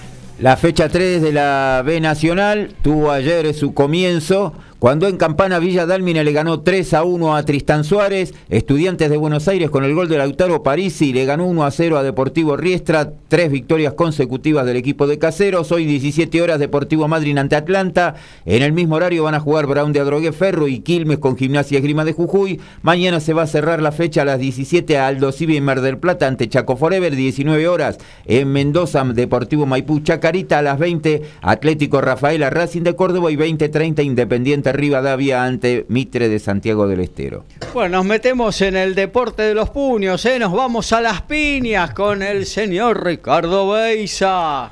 Bueno, la verdad que hoy tenemos una jornada eh, bastante, bastante para, para ponernos nerviosos los argentinos, porque tenemos eh, la pelea de Jeremías Ponce ante Suriel Matías, como veníamos hablando. Estuvimos hablando mucho tiempo sobre esta pelea. Perdón, eh, es una pelea que encima eh, viene postergándose por problemas de, de visaje de, de Jeremías Ponce, así que muchas idas y vueltas, muchas palabras de por medio de parte, sobre Sí. todo de, de Suriel Matías, eh, diciéndole que le va a hacer pagar todo el tiempo de espera. Jeremías, Jeremías también contestó, pero con más tranquilidad, diciendo que, que Matías es un boxeador eh, muy, muy fuerte, muy, muy interesante para, para combatir con él, que son los dos del mismo estilo, dijo, pero que él va a salir victorioso. Yo diría que sí, que son dos estilos muy parecidos, eh, dos estilos de, ir al frente, de no guardarse nada, pero eh, para mí Jeremías Ponce tiene un poco más de boxeo Ajá. eh, en lo que son movimientos, en lo que es el traslado en el ring, no tan lineal como, como Suriel Matías, que obviamente donde pega rompe. ¿Por qué te voy a explicar esto, Gaby? Porque tiene un récord casi perfecto, como dije, en cantidad de combates. Tiene 19 combates, eh, 18 victorias y las 18 por nocaut. Solamente ha perdido una pelea que la perdió por puntos yendo a la distancia. Eh, así que es para tener en cuenta este récord. Es eh, muy rápido aparte, las eh, combinaciones que hace rapidísimas, sí. Sí. Pero acá viene algo a favor nuestro, ¿no? Eh, Jeremías Ponce que se quiere consagrar eh, el campeón número 47 de nuestra historia boxística. Eh, también tiene un invicto interesante de 30 combates con 20 knockouts. Eh, diferencias que le veo, la cantidad de, combinaciones, o como se le dice ahora, la metralla, eh, a favor de, Jeremías Ponce. Jeremías tiene unas combinaciones de 5 y 6 golpes. eh, que si puede tomar la distancia para poder propinarla, yo creo que eh, Matiel, Mate- Suriel Matías no la va a pasar bien. eh, le van a doler demasiado las manos que, que Jeremías Ponce, aparte trabaja muy bien al cuerpo Jere, pero eh, obviamente también hay que cuidarse de la mano de, de este cubano porque pega muy fuerte, pega muy fuerte, lastima muy fuerte, eh, tal es así que viene de, queda feo decirlo, pero de matar un boxeador en, en el ring, eh, estuvo internado varios días y, y después per- perdió la vida por, por la cantidad de golpes que le ha dado este chico Suriel Matías. Es algo... Trabaja muy bien en el cuerpo a cuerpo, me parece que ahí eh, Ponce va a tener que tomar un poquito de distancia, situarse en la media, digamos, Claro, no tanto en el cuerpo a cuerpo. Por ¿no? eso lo que te decía, que eh, Ponce si llega a tener la, can- la, la distancia eh, correspondiente va a poder hacer un trabajo interesante con descargas de 4, 5 y hasta 6 golpes, Claro. que es eh, lo mismo que le, que le propinó a Riston Lewis para ganar eh, la posibilidad de, de estar hoy frente a, a Suriel Matías. Eh, Suriel Matías es un- encima es un boxeador que ha pasado muchas cosas en su vida. Eh, bueno, acabo de contar algo muy, muy doloroso para, para un deportista, pero también estuvo preso, Sí. eh, donde cuenta que no la pasó nada bien, que de los 12 años él, él entrena boxeo, pero que a los, 10 y- a los 15 eh, recién es como que entró a participar y debutó eh, a los 24 años. Eh, así que tiene, tiene una carrera muy corta en la parte, en la parte profesional. Claro. Esto, esto se va a dar en el, en el estadio, ya te digo, eh, Centro de Eventos de Harmony, esto es en, Mi- en Minneapolis, y va a haber un semifondo bastante interesante donde va a haber un boxeador argentino, eh, Alberto Palmeta, Albeto, que va a subir al encordado ante el local Jamal James en 147 libras. Eh, una pelea también muy interesante. Eh, Palmeta, como dijiste vos, Gaby, hoy se juega parte de su carrera. Yo creo que un triunfo a Palmeta lo, lo- lo pone de cara a una pelea por título. Sí. Eh, y más- considerando el tenor del rival, ¿eh? que es un, Claro, un ex campeón de del mundo. línea. Un ex campeón del mundo y encima eh, con localía. Pero más allá de eso, eh, lo hemos hablado ya varias veces. Beto Palmeta hace rato que está radicado en Estados Unidos y, y está visto con otra con otros ojos a comparación de cuando hace un tiempo vivía en, en Buenos Aires. Claro. Eh, los promotores lo quieren, ya, ya ha firmado contrato eh, con, con PVC, así que yo creo, yo creo que este es un, un escalón muy Una importante. eliminatoria casi. Casi, casi una eliminatoria, exactamente, vos lo dijiste. Eh, así que hoy velada importantísima para el boxeo argentino. Esto se va a ver eh, desde las 23.30 aproximadamente, 23 horas eh, por ESPN. Ahora cuando nos toque dar la, la agenda lo vamos a, a corroborar bien. Eh, Volvemos a, a la, a la parte del boxeo, Gaby, Sí. que me quedé pensando esto. Yo creo que el movimiento de piernas sobre, de, de Jeremías Ponce va a ser muy importante hoy. Eh, más allá de también de tener la distancia, como dice Maravilla Martínez, en la parte defensiva. Eh, yo creo que si trabaja bien esa parte, el pupilo de Zacarías va a poder sacar un- una importante ventaja en lo que tiene que ver hasta, hasta, hasta me atrevería a decir para noquear a, a Matías. Eh, Jeremías pues, dijo que va a terminar la pelea por nocaut. Eh, ha terminado muchas peleas por nocaut, tales así que bueno, ha terminado eh, dos tercios de su, de su carrera eh, con nocaut, pero hoy es un boxeador que tiene enfrente de, de primer nivel. Eh, creo que es el boxeador más importante que le va a tocar enfrentar, eh, así que va a estar complicada la pelea. Sí, pero, eh, como siempre decimos, una mano te puede cambiar todo y yo creo que en este, en e- a ver, 4 a 1 están la- las tarjetas, de las, las apuestas a favor de, de Suriel Matías. Eh, yo no sé si están así, para mí no es tan así.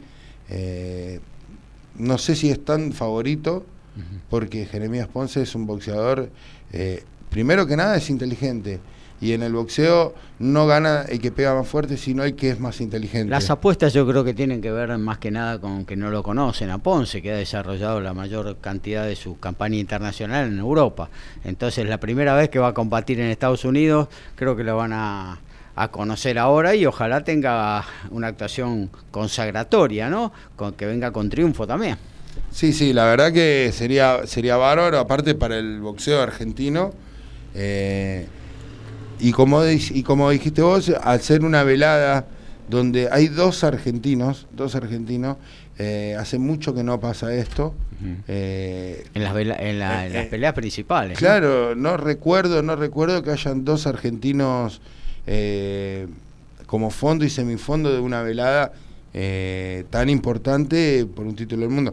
Porque sí puede haber un argentino eh, peleando en el fondo, como por ejemplo fue el Pumita Martínez, Claro, pero no lo, no lo precedían argentinos. claro. Eh, Así que eh, es algo muy importante para nuestro boxeo. Dios quiera que, que se dé un buen combate. Primero que nada, que si se llegan las tarjetas, que no creo que pase, no creo, sinceramente, es una, esta es una pelea que, que para mí termina antes, eh, de cualquiera de los dos lados, ¿no? Eh, si se llegan las tarjetas, eh, el favoritismo eh, no, no, no juegue en contra a Jeremías. Claro. Eh, así que, bueno, es para, para prestarle mucha atención a esta velada. Bueno, vos decías dos hombres jugándose, semifondo, fondo, eh, realmente engalanando una velada. Y también hay una mujer eh, que va por un título del mundo a Europa, Dinamarca, Ricky. Claro, la, como dije, la indiecita Anaí López eh, ya se encuentra en Dinamarca, donde estará disputando el título gallo OMB. Esto va a ser ante la local eh, Dina, Dina Torslund. Eh, tiene nombre de la serie Vikingos. Sí, sí. Eh, así que es para, es para prestarle atención a esta pelea. La verdad que sí, es como decís vos, no, no va a haber transmisión hasta, hasta el momento, no va a haber transmisión. Eh, pero bueno, te, te voy a contar. eh, la Indiecita está subiendo de categoría. La Indiecita viene de perder ante Tamara de Marco, eh, donde pierde su título también. Eh, así que aprovecha y sube de categoría. yo creo que, que no le vino bien. Estuve viendo el pesaje, estuve viendo el, el físico de, de la indiecita y la verdad no la veo como más, más grandota y se le nota demasiado ya. Eh, dio el peso, dio el peso, pero vamos a ver que, cómo, cómo reacciona el cuerpo a la velocidad. Recordemos que es una boxeadora que no es eh, noqueadora ni tiene una, una campaña, un récord donde, donde haya muchos knockouts, sino que de 17 peleas ganadas tiene una sola por knockout. Claro. Eh, así que no, no, no sé cómo va a, a- a caerle en el cuerpo, ¿no? Como dije, y en la, y en la posibilidad del despliegue dentro de- del cuadrilátero. En esa misma velada eh, va a estar eh, eh, Marcos Karalitsky, que va a ir en peso crucero, pactada a 8 rounds, frente al local Jeppe Christensen. Ajá. Yo creo que es una pelea donde cualquiera puede llegar a ganar de los dos. Más que nada el, el local no tiene un, un récord eh, muy, muy extenso en la parte profesional, pero sí la tiene el amateur. Así que, y bueno, Marcos tiene muchas peleas en, en la parte profesional, eh, con ganadas, perdidas obviamente, está muy parejo el tema. eh, pero la experiencia le puede llegar a dar eh, dolor de cabeza a este chico Christensen que, como vengo diciendo, eh, se están dando muchos resultados de argentinos sorprendiendo en, en Europa. Así que, ¿por qué no? En Europa y en Estados Unidos, ¿por qué no se puede dar acá con, con nuestro amigo Marcos? Eh, para ir con, más o menos contando todo lo que va a pasar hoy, Teis Sport nos trae una velada organizada por Samsung Boxing y Tello Box, trabajando en conjunto. Eh, va a estar en juego el título Fede Latín de la AMB en la categoría superligero. Esto va a ser entre Neri Muñoz eh, y Alexis Torres. Eh, una pelea interesante donde yo creo que la otra vez dije lo mismo y hubo un batacazo, pero yo creo que Neri Muñoz no va a tener problemas en superar a Alexis Torres. Y por su parte, una pelea bastante interesante va a ser la de Hugo Roldán eh, frente a José Acevedo, donde van a disputar el Fede Latín también AMB Welter, que se encuentra eh, vacante. Ajá. Esto va a ser desde el Polideportivo Municipal de Monte Hermoso. Eh, una muy linda velada, va, obviamente van a haber más peleas eh, a tener en cuenta. Y como te decía, vuelve el boxeo a, a Fox Sport. Eh, perdón, sí, a Fox Sport. Sí. Eh, desde el Polideportivo de Hurlingham va a estar el choque entre Gabriela Celes y la brasilera Danila Ramos.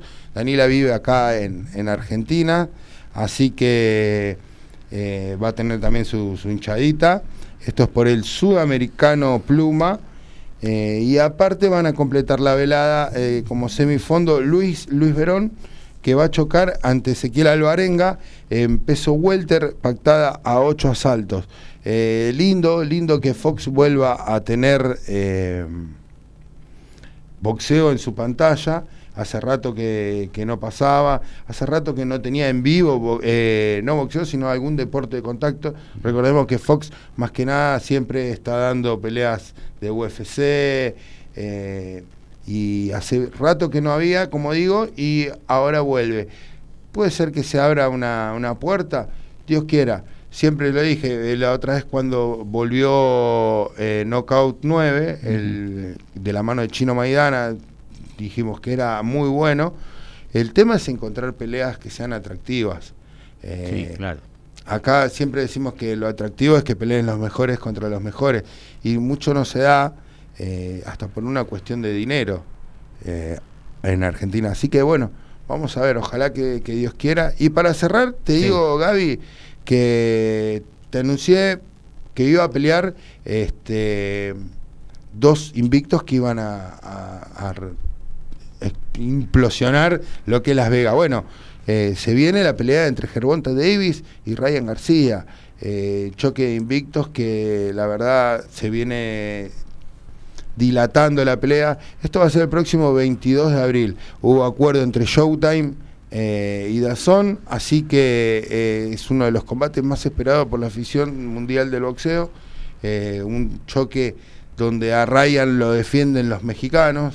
Gervonta, él dice que es de sangre mexicana, aunque es de, color, eh, por su boxeo, y, se estuvieron dando con todo en redes sociales. Eh, aparte Gervonta viene de, sus problemas con la, con la policía, con la justicia en Estados Unidos, así que vamos a ver cómo repercute en su carrera, pero para mí va a haber eh, knockout y yo creo que Gervonta eh, tiene más para, para ganar que, que Ryan García. Muy bien, muchas gracias, señor Ricardo Beis. Actualizamos fútbol, rugby, se prende también Lautaro con tenis. Y en la Bundesliga, Colonia está cayendo al término del primer tiempo 1 a 0 ante el Wolfsburgo. El Leipzig ahora le gana 2 a 0 al Frankfurt. Warden Bremen también 2 a 0 sobre el Dortmund. El Dortmund de visitante 1 a 0 sobre Hoffenheim. Igualdad en 0 entre Hertha Berlín y el Habsburgo. Y cuando hay 4 minutos recién del segundo tiempo, Irlanda le está ganando 24 a 17 a Italia eh, en Roma. Está por comenzar la final de Dubai entre Iga Swiatek y Bárbara Krejcikova, ya más jugadores en cancha haciendo el precalentamiento. Daniel Medvedev quebró en el primer juego de la final de Doha ante Andy Murray y está sacando 1-0 40-15 y también ya arrancó la quali en Santiago de Chile. Renzo Olivo saca 1-2 ante el francés Hugo Gastón y Camilo Hugo Carabelli ya logró quebrar ante Facundo Díaz Acosta. Camilo estará sacando ahora 2-1 en el primer set. Hacemos periodismo. Nos encantan los deportes. Lo sentimos y vivimos al tope. Somos iguales a vos. Somos Código Deportivo.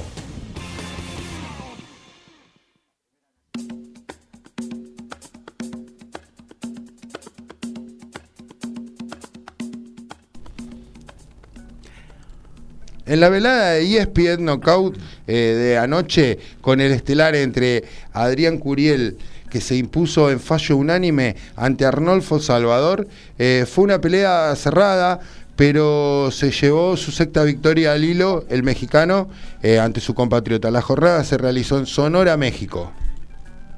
El día de ayer ocurrió un hecho que, que, bueno, ocurre pocas veces en el mundo del tenis y es que en los cuartos de final del WTA 250 de Mérida, Camila Giorgi, hija de argentino, venció a Sloane Stephens por 6-0, 6-0 eh, en los cuartos de finales de torneo. Hoy Camila estará enfrentando a Caterina Siniakova. Recordar que Sloane Stephens fue campeona nada más y nada menos del abierto de los Estados Unidos eh, del 2017 y ayer perdió 6-0, 6-0 en un partido de cuartos de final de un WTA 250.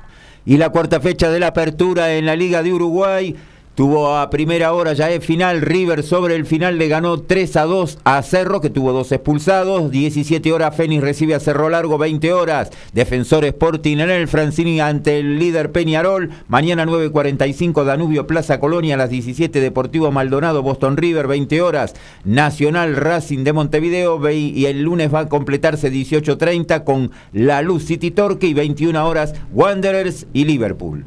Hablamos de Seis Naciones, la tercera jornada eh, se está llevando a cabo, lo está actualizando el partido entre Italia e Irlanda, sorprendentemente en parejo eh, el amigo Ricardo Beisa. Luego 13.45, Gales chocará contra Inglaterra, dos que vienen en, etapa de transición y mañana cerrarán la jornada Francia recibiendo a Escocia en otro muy, pero muy buen partido. Eh, bueno, nos vamos a meter un poquito con el básquetbol, ¿eh? porque eh, mañana es un día crucial para Argentina para poder eh, finalmente acceder al campeonato del mundo y bueno luego del gran triunfo que obtuvo el elenco nacional, 83 a 72 frente a Canadá, con una gran actuación de Campaso, eh, bueno, eh, Argentina eh, está en condiciones de decir que está muy cerca del Mundial. Tiene que ganar hoy, depende solamente de Argentina y bueno, eh, tendrá que eh, esforzarse frente a este equipo de Dominicana que viene bastante armadito y que se va a jugar la vida. Es un duelo mano a mano. El que gana hoy entre Argentina y Dominicana se clasifica al próximo Mundial que se va a jugar en Japón e Indonesia. Em, y el que pierde va a tener que esperar otros resultados. Por ejemplo, eh, el de Colombia que recibe, perdona, el de Puerto Rico que va a Colombia, eh, un partido que realmente debería ser eh, sin problema, debería sobrellevar sin problema el equipo boricua. Eh, México, que viene a Uruguay a jugar frente a los uruguayos, un partido que suena parejo, en lo que los amigos orientales nos podrían dar una manito, ¿no? Y luego Estados Unidos visitando a Brasil. Estados Unidos obviamente no es el Dream Team, pero tiene un equipo poderoso igualmente que le puede ganar a Brasil. Perdiendo México, perdiendo em, em, Puerto Rico o perdiendo eh, Brasil, Argentina aún perdiendo mañana por la noche a partir de las 21 y 10 se van a jugar todos los partidos en simultáneo, aún perdiendo Argentina va a estar en la cita mundialista. Pero bueno, eh, uno espera que en el Polideportivo eh, Islas Malvinas, ahí en el centro de la ciudad de, Mar del Plata, sea feliz la noche, ¿no? Para la selección nacional y pueda eh, concretar finalmente su clasificación sin depender de nadie, ganándole directamente a República Dominicana. Para eso cuenta eh, con la confianza de una buena noche frente a Canadá. y bueno, Em, finalmente tiene dos muy buenas noticias la selección en cuanto a su conformación, ya que a lo que se supo ayer que Gabriel Deck eh, venía, consiguió la autorización a último momento del Real Madrid para poder estar en este partido definitorio. Eh, ya está sumándose hoy en Mar del Plata la delegación, el Tortudec. Ahora hay otra muy buena noticia porque Em, Nicolás Laprovítola, el base del Barcelona, también mañana va a estar llegando a primera hora del domingo para jugar este partido definitorio en el Islas Malvinas. ¿eh? Gabriel Deck, em, Nicolás Laprovítola, entonces, dos refuerzos de suma importancia eh, que eh, sumados al al muy buen momento de Campaso, a un Carlos Delfino que sorprende a los 40 años, aportando experiencia y buen juego, a un Garino que siempre suma, y bueno, en la pintura... Eh, se va a sumar DEC al trabajo eh, siempre eh, ese trabajo sucio que no se ve, pero que aporta mucho para el equipo de Delía. Y una revelación, ¿no? Eh, Fernández, el chico del Fuenlabrada de España, que está haciendo un gran campeonato ACB en España y que el otro día lo ratificó con muy buenos movimientos ahí en la pintura, donde Argentina siempre tiene déficit de centímetros. Así que mañana 21 y 10 por Teis Sport, por DirecTV Sport también. Eh, se podrá ver Argentina Dominicana, Argentina si gana está en el Mundial. Si pierde, tendrá que esperar los resultados eh, de México, Puerto Rico y Brasil. Eh, bueno, esto es lo que tiene que ver con el básquet. Volvemos a las actualizaciones. Fútbol, rugby y tenis en la 187 de Código Deportivo. Y en la media hora ya de este primer tiempo, en la Premier todo 0 a 0, Everton Aston Villa, Leeds United Southampton, Leicester City Arsenal West Ham ante el Nottingham Forest. En la Liga Española, 15 del primer tiempo, Cádiz y Rayo Vallecano igualan 0 a 0. En la Bundesliga ya estamos en el entretiempo. Wolfsburgo gana 1 a 0 sobre Colonia. El Hertha Berlín iguala 0 a 0 con Augsburgo. El Leipzig le gana 2 a 0 al Frankfurt. Mismo marcador, el Werder Bremen sobre el Bochum. Y el Hoffenheim de local cae 1 a 0 ante el Borussia Dortmund. Y en 11 minutos de juego, el segundo tiempo, el tanteador sigue igual. Irlanda 24, Italia 17. Quebró Chico va al inicio de la final en Dubái. La checa está sirviendo 1-0 en el primer set ante Iga Swiatek. En tanto, Medvedev acaba de salvar dos pelotas de quiebre y está sacando 2-1 ante Andy Murray en la final de Doha. En la quali de Chile, Renzo Olivo ya quebró y está 3 2 arriba ante el francés Hugo Gastón y Camilo Hugo Carabelli lidera 3 1 sobre Facundo Díaz Acosta. Todos los deportes en un solo programa. Código Deportivo.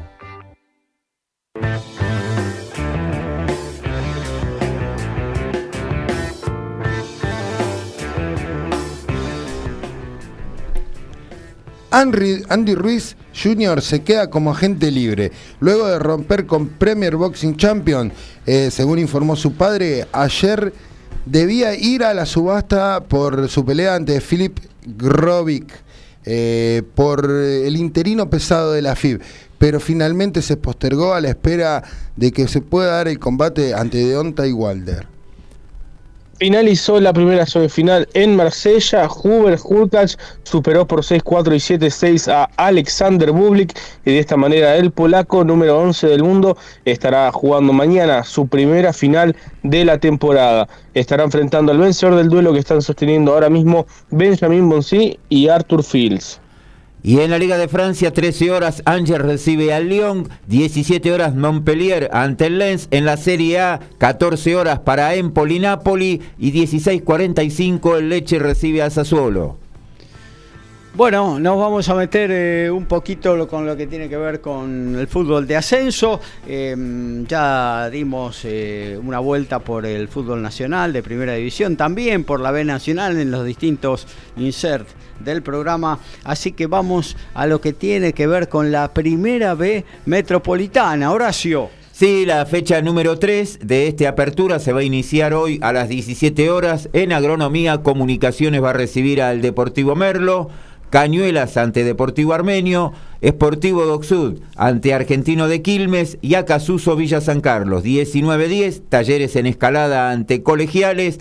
Mañana a las 17 Fénix ante Chispas. el martes se va a cerrar 17 horas la Guayurquiza ante Los Andes, 21 a 10 Argentino de Merlo ante San Miguel. Queda libre en esta fecha número 3 de la apertura y Tuzaingó. Muy bien, eh, decías comunicaciones, abre, digamos, la jornada de hoy en agronomía, un Comu que arrancó bastante bien el campeonato, ¿no? ¿Cómo, cómo está la posición de la tercera categoría del fútbol nacional? Y San Miguel es el líder con seis unidades, cuatro para Argentino de Merlo, La Guayurquiza, Los Andes, Acasuso, Villa San Carlos y Talleres de Escalada. Con tres puntos está Esportivo Doxud, Deportivo Merlo y Comunicaciones. Comunicaciones tenemos que recordar que hace jugado un solo partido, lo ganó. Eh, tres puntos también para Cañuelas, una unidad para Argentino de Quilmes y el Deportivo Armenio, y no han conseguido puntos Fénix y Tuzaingó, Saca Chispas y Colegiales. Bueno, hay una categoría que arrancó eh, con un Doxut que anduvo muy bien, pero que el otro día cayó inapelablemente en el Gallardón frente a, los Andes, que quiere volver a ser protagonista, ¿no? Tras un año que lo tuvo eh, muy complicado con el descenso, que finalmente terminó zafando en el 2022. Este año, eh, de la mano del Búfalo Cesurac en el banco de suplentes, eh, bueno, quiere pelear las primeras posiciones del campeonato. Sí, estuvo prácticamente todo el año abajo. creo que fue el Zapito Coleoni fue, habían contratado de técnico y consiguió salvarlo, sí, en las últimas dos fechas, así que estuvo prácticamente todo el año en zona de descenso y el Mil Rayitas, que es un grande para la categoría, consiguió salvar eh, la misma y bueno, vamos a ver qué es lo que pasa ahora este año. Arrancó eh, con el pie derecho, vamos a ver qué es lo que ocurre, es uno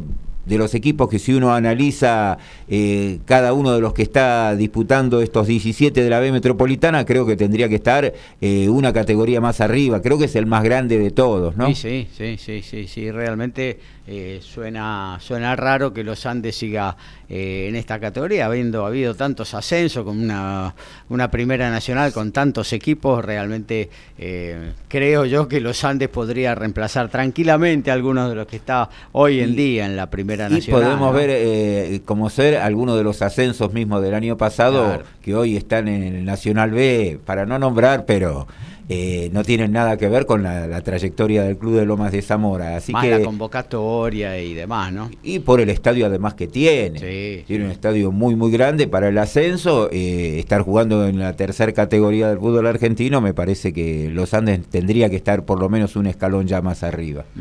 Claro que sí. Eh, bueno, esperemos que el Mil Rayitas se reponga, ¿no? Creo que Eh, todos los amantes del, de- del ascenso eh, preferiríamos un, un los Andes frente a cualquier equipo del Nacional B antes que un, por ejemplo, Tristán Suárez, que tiene una billetera gorda, pero encima no, no gana un partido. No, no sé qué le está pasando. Arrancó mal, arrancó, Arrancó mal Sí, Suárez. Tres Así- fechas eh, con tres caídas. tres caídas. Pero eh, más allá de eso, por ejemplo, en convocatoria uno se acostumbra a que los Andes hasta ha llenado su cancha, que es inmensa, la tribuna esa. Esa tribuna que se ve en esa la tribuna que se ve es, Es terrible. interminable. Es terrible para arriba y para los costados. ¿eh? Sí, sí, sí, sí. Sí, no, es terrible. la- eh, lo, lo grande que es esa tribuna eh, y aparte ahora ha sumado una cabecera, Una cabecera, pequeña, claro. pero una cabecera atrás de un arco. Cuando quiera puede hacer atrás del otro arco porque tiene, Tiene espacio. tiene espacio para hacerlo. Eh, así que, bueno, esperemos que... No, y aparte la historia de los Andes, la historia de los Andes comparada con cualquier club eh, de los que subieron en, al Nacional B, yo creo que no, no tiene ni, ni punto de comparación. Sí, tal Los cual. Andes Eh, un un- equipo que militó en primera división. tradicional de- Unos cuantos años. Dos ¿no? o tres veces tuvo ascensos. Claro. de los Andes a primera división. Creo que el último fue allá por alrededor del año 2000, me parece. 2000, exactamente. En Junto con 2000. Almagro. En el año 2000, claro. Sí, sí, que duró un año ahí en primera Claro. división. Pero Sí, antes sí. había te- tenido buenos eh, equipos en primera. Sí, ¿ah? pero en el año eh, 68 más o menos los Andes estuvo en primera, que fue cuando Abel tenía da Abel Graca y tenía al Mono Berti. Al Mono Berti, No, Abel, tuvo- Abel. Tenía un equipazo en esa época. Sí, en sí, primera sí. división tuvo un gran equipo los Andes, ¿sí? Cuando fue la época de los nacionales. Claro. No, no, los Andes eh, estuvo estuvo dos o tres temporadas, me parece, en esa época. Creo que estuvo 68, 69 y 70, más o menos. Y Pero tuvo un gran equipo. Sí, sí, el que estamos nombrando de Dagraca Oberti, pero jugaba muy, muy bien. E hizo una buena campaña. Sí, sí. Eh, bueno, eh, esperemos. Como también eh, decíamos, arrancó con una victoria en, condición de visitante, tu- tuvo fecha libre la primera. bueno, hoy tiene también un partido complicado, pero es uno de los otros equipos que, que aspira a, a- pelear el ascenso, ¿no? También lo hace Colegiales, que no arrancó para nada bien, pero sumó un montón de cantidad de- de incorporaciones, con un chavo lema que hace rato que está en la dirección técnica del equipo de Munro, pero que bueno, lamentablemente no es este año por ahora el caso, pero mm, lamentablemente en las últimas fechas, en los partidos decisivos, el equipo eh, no, no, no da la talla para lograr eh, pegar el sartenazo del ascenso, ¿no? Sí, y da la sensación que a lo mejor este año que arrancó mal, eh, dos partidos con dos caídas, eh, termine consiguiendo lo que tanto buscó, porque siempre estuvo en, en los primeros lugares las últimas dos temporadas con Lema y Claro. finalmente se cayó en las instancias decisivas. Así que vamos a ver si este año que arrancó al revés eh, consigue el, el objetivo tan buscado. ¿no? Esta es la tercera temporada de Lema. Claro, sí, sí. Eh, sí. puede Bien. ser puede ser que haya perdido una, una final en el último minuto le empatan Y sí, después Flandria, perdió por ¿no? penales. Flandria Claro, claro. Después perdió por penales, sí. Claro, eh, perdió las dos finales. dos finales por penales, claro. Sí, sí, sí. Pero hubo uno que era ya tiempo de descuento, ya estaba terminando el partido y Flandria lo empata, que van a los penales, este, y bueno, y gana Flandria y asciende. Colegiales es eso, otro equipo tradicional, pero no con la convocatoria No, de, nada que ver. de los Ahí estaba viendo los equipos, el otro que se le puede asemejar a, a la convocatoria que tiene los Andes, Talleres Remedio Escalada, Sí, eh, menos, sí, menos. un poquito bastante menos. sí. pero es, es tradicional también de, del ascenso. Claro. No, de esa categoría, el, de mayor convocatoria, el equipo más importante, evidentemente, es los Andes. Eh, sorprende, por lo menos a mí me sorprende, el caso de la Ferrera en Primera C, que no pueda salir de esa categoría. Eh, esperemos que este año que hay más ascensos lo logre, porque también eh, tiene una. Y no había empezado bien la fe. No, no, tiene una falange adicta importante. Creo que es el de mayor convocatoria en la categoría. ¿eh? Sí, ni hablar, sí, sí. Sí, Lo puede, después no, no creo, no hay otro, eh, pero si por ejemplo eh, Verazategui también es un club con mucha convocatoria para la, para la categoría, eh, cuarta categoría del fútbol argentino, que sería la C. Claro, claro. Este, así que, pero sí, es como dicen ustedes, la Ferrer es el de más convocatoria. La Ferrer es un club tranquilamente podía estar militando en Nacional B por convocatoria. Sí, ni hablar, sí, sí, sí, estuvo en el Nacional B hace muchos años atrás, estuvo haciendo incluso muy buenas campañas.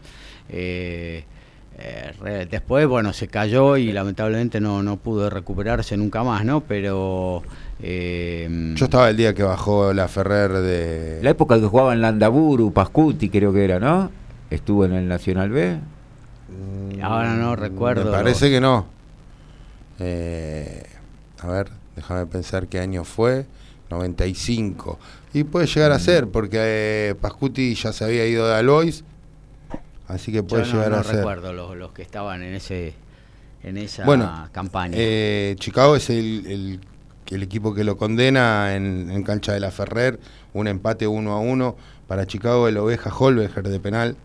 Eh, y la verdad que fue uno de los pocos días que dije, Dios quiera que no me pase nada saliendo de acá, condenándolo al descenso. Previo había habido algunos disturbios en Matadero la, fecha anterior, la, rueda anterior, así que me, me, me encomendé al Señor ese día. Claro que sí.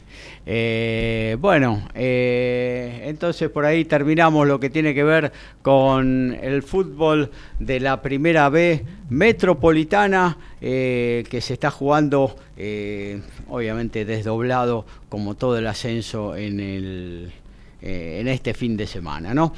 vamos a actualizar un poquito porque tenemos jugándose, obviamente, fútbol europeo, también lo que tiene que ver con el rugby, eh, seis naciones.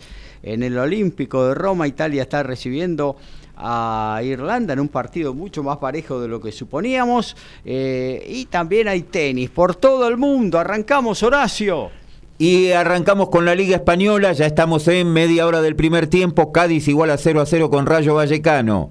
En 13 del segundo tiempo la Bundesliga, Colonia pierde de local 1 a 0 con Wolfsburgo, Hertha Berlín igual a 0 a 0 con Augsburgo, el Leipzig le está ganando 2 a 0 a Frankfurt, 2 a 0 también le gana el Werder Bremen al Bochum, el Hoffenheim cae 1 a 0 ante el Borussia Dortmund, en la Liga de Holanda 16 del primer tiempo el Groningen le gana 1 a 0 a Excelsior. Y en la Liga Mexicana, ya de final, Mazatlán cayó de local 2 a 1 ante Pumas de Lunam. Y en 22 minutos se acorta la diferencia Italia 20, Irlanda 24, en un partido donde se usó mucho el TMO para varias jugadas, Gaby.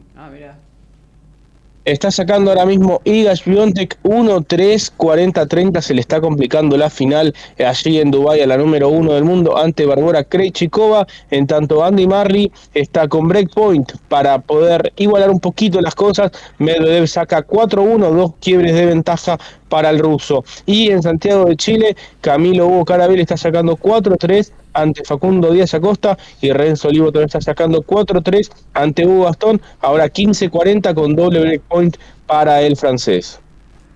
Hacemos periodismo, nos encantan los deportes, lo sentimos y vivimos al tope. Somos iguales a vos, somos Código Deportivo.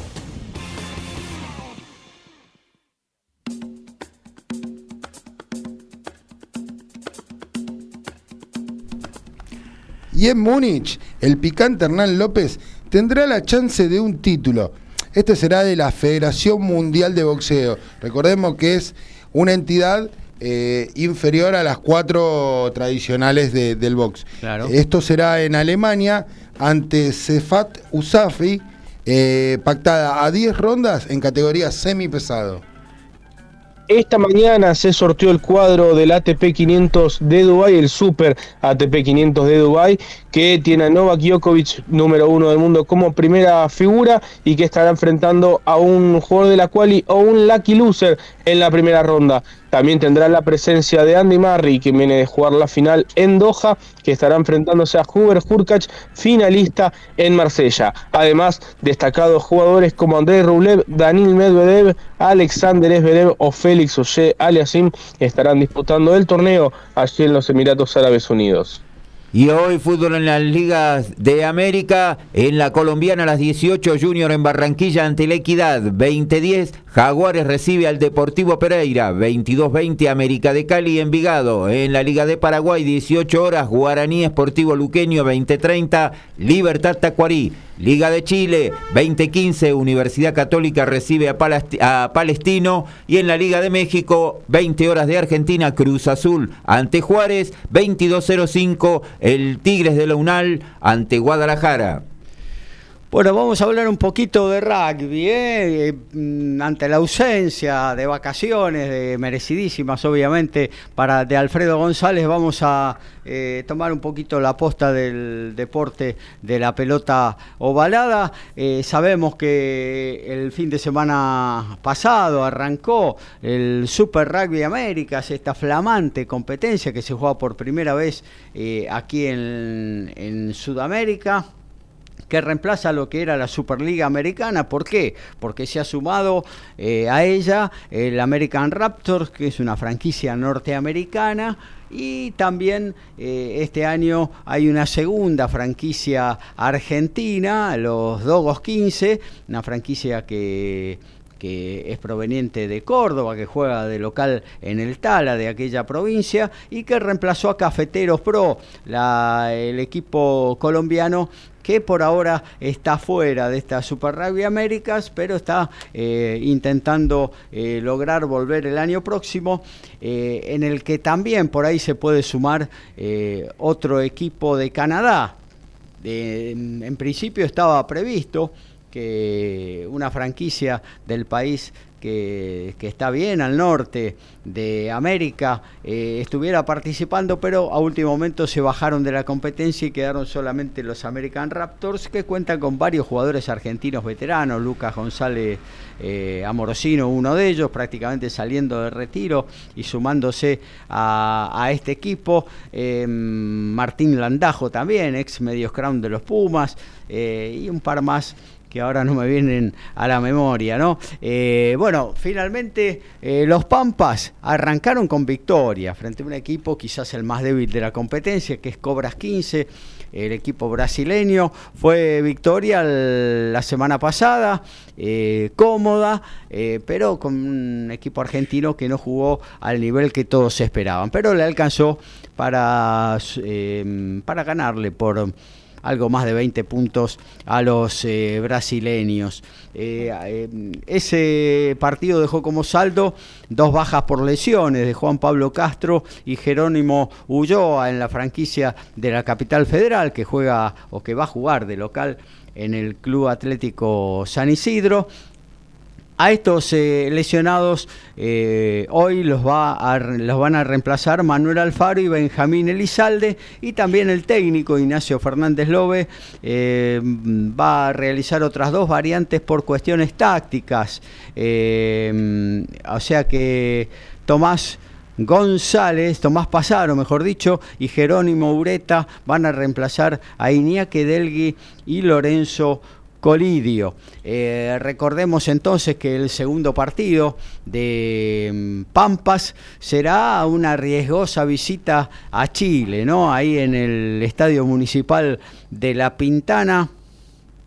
Eh, la franquicia argentina, la franquicia capitalina, podríamos decir, eh, va a enfrentar a Selman, que los chilenos fueron finalistas de la Superliga Americana edición 2022, donde perdieron la final frente al actual campeón, el Peñarol de Montevideo. Recordemos que para esta eh, edición y ante el eh, el campeonato mundial que está acá a la vuelta de la esquina, ¿no? En septiembre, octubre se va a jugar en París, en Francia.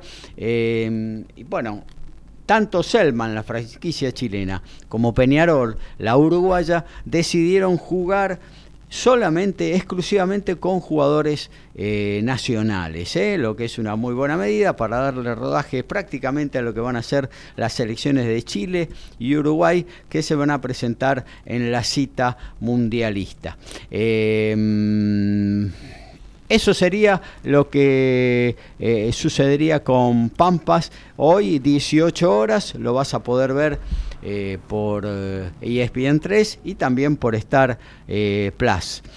ayer se abrió esta segunda fecha del Super Rugby Américas. Peñarol le ganó 28-19 a American Raptors. Selman Pampas, hoy dijimos 18 horas. Y mañana Cobras de Brasil recibe a la otra franquicia argentina, Dobos 15 a partir de las 15 horas justamente. Y también lo vas a poder ver por ESPN 3. Em, esto es lo que tiene que ver con el rugby. Dijimos, ya estamos informando a través de, Ricky Beisa todo lo que está sucediendo eh, con Italia e Irlanda. Eh, luego eh, se jugará Gales-Inglaterra, un super clásico ahí en las Islas Británicas a partir de las 13.45, apenas termine la edición 187 de Código Deportivo. Y mañana Francia recibirá a Escocia, otro lindo partido. Francia uno de los candidatos para este Seis Naciones, y Escocia hoy por hoy en las Islas Británicas es el mejor equipo. Puntero está junto con Irlanda, empezaba la fecha, puntero con Irlanda 10 puntos. Son los dos candidatos, los dos candidatos, los que van a pelear eh, por, dar la vuelta y por conseguir el Seis Naciones. Irlanda hoy por hoy, eh, aunque cueste de creerlo, es el número uno del ranking, superando incluso a los All Blacks, así que está pasando un gran momento eh, el equipo vestido de verde y que se va transformando a poquito en un gran candidato también para el próximo Mundial, ¿no? que como dijimos está acá nomás. bueno, eh, esto es lo que tiene que ver con el rugby. Argentina y los Pumas, ya está Cheika hace más de un mes aquí en la Argentina, charlando con su staff técnico, mirando el Super Rugby América para ver qué puede manotear de Pampas 15 o de 2 15 para lo que se viene. Porque ¿Hay, cuatro naciones este año? Hay, hay cuatro naciones, sí, hay cuatro naciones, Rugby Champions y como quiera llamarle, eh, se va a jugar una edición acotada de una sola rueda eh, y después Argentina va a tener la posibilidad de jugar un amistoso aparte con la selección de Sudáfrica. Cuatro partidos que un poco van a servir como una buena plataforma de preparación para lo que va a ser el Mundial. Después Argentina juega en la previa del mismo un, amistoso frente a España, que es una selección de tercer orden, pero bueno, también va a ser... cuarto, tercer y cuarto orden. Sí, sí, sí, sí, sí, pero bueno, va a servir para, para moverse un poquito, desuntecer los músculos, jugar eh, tener un poco de contacto, que siempre está bueno tener competencia y no, no, estar un mes parados prácticamente sin competir, ¿no? Eh, bueno, hasta aquí entonces. Perdón, que te, hubiese estado bueno que hagan una un, algún amistoso en alguna ventana ante alguno de los equipos del Seis Naciones. Como para saber y medir fuerza, ¿no? Dónde está parada la selección argentina de rugby. Sí, sí, sí, sí. Oye, pero bueno, este año las ventanas de junio no, no se hace por el Mundial. Eh, bueno, Argentina eh, le ganó a Inglaterra en la última presentación allá por diciembre, en la última ventana que se jugó internacional, así que dio buenas señales. Hizo un buen, un muy buen champion, eh, championship, como se llama, sí. o cuatro naciones, y el año pasado hizo muy buena presentación.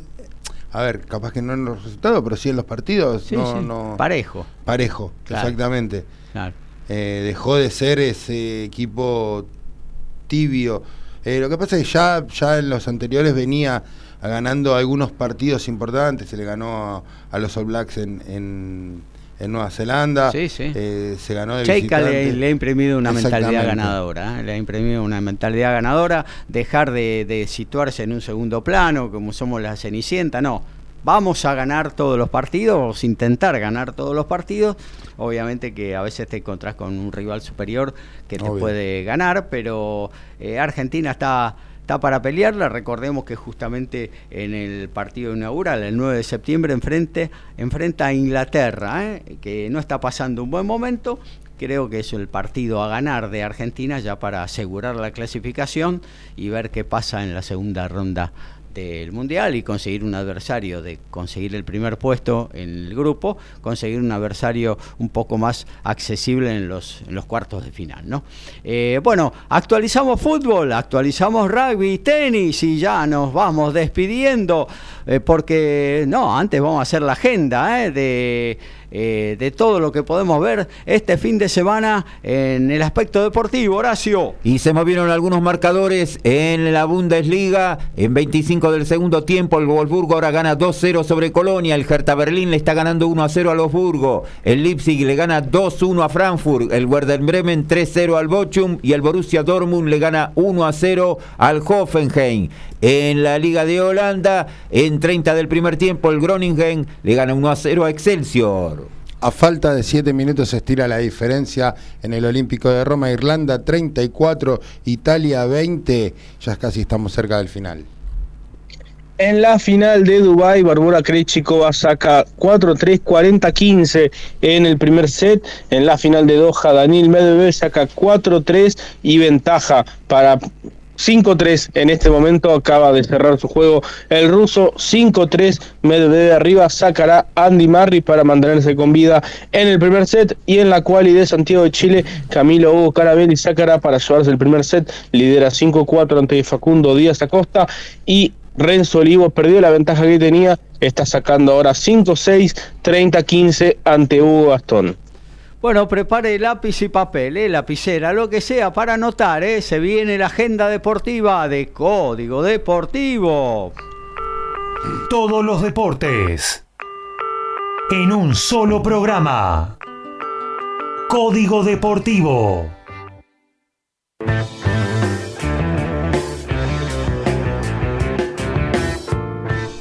Y desde las 21 horas, la plataforma Dazón nos trae eh, el choque entre el canadiense Josh Warner y el albano Slijo Brenosi. Esto va a ser a 10 rondas en categoría Super Welter. 22 horas Star, Star Plus y ESPN 2, eh, la pelea esperada por todos, Jeremías Ponce versus Uriel Matías por el título super ligero de la FIB y el semifondo entre Alberto Palmeta y Jamal James a 10 rounds en categoría Welter. Eh, Fox Sport, 22 horas también. Gabriela La Leona Celes versus la brasilera Danila La Guerrera Ramos. Esto es por el título sudamericano Pluma. Y a las 23.40, Teis Sport nos pone el choque entre Neri Muñoz y Alexis Torres a 10 rounds por el super ligero. Eh, por la categoría super ligero, el título Fede Latina MB. Y mañana a las 16 horas ESPN 3 y Star Plus nos pone la pelea entre Jake Paul y Tommy, y Tommy Fury a 8 rounds en categoría crucero.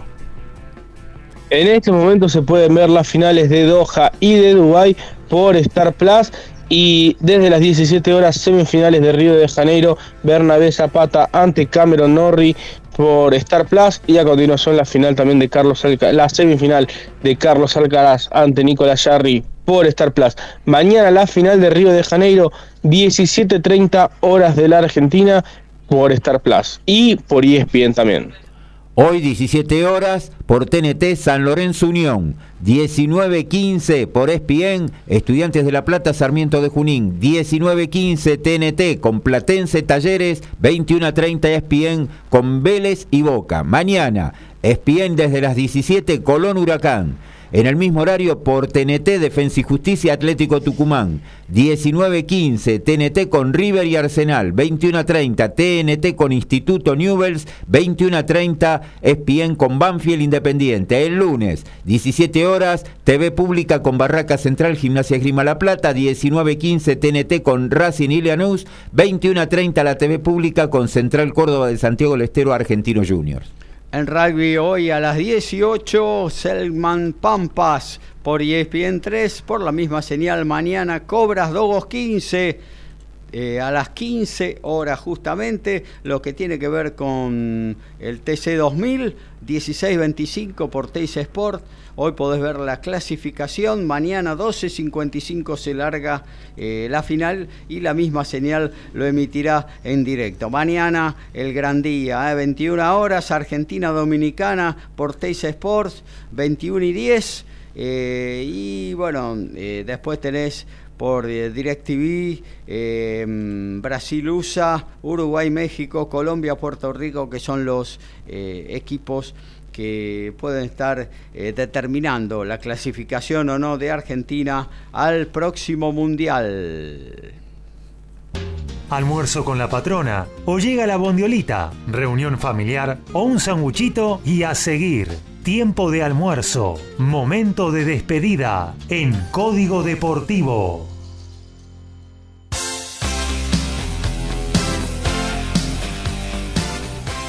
Y nos vamos, ¿eh? dos horas a todo deporte, a pura información de todo, ¿eh? no solo de fútbol hablamos, ¿eh? también tuvimos tenis, tuvimos boxeo, rugby, automovilismo, básquetbol no puede quejarse. Ascenso, ¿eh? ¿Quién le habla de ascenso de los supuestos programas deportivos?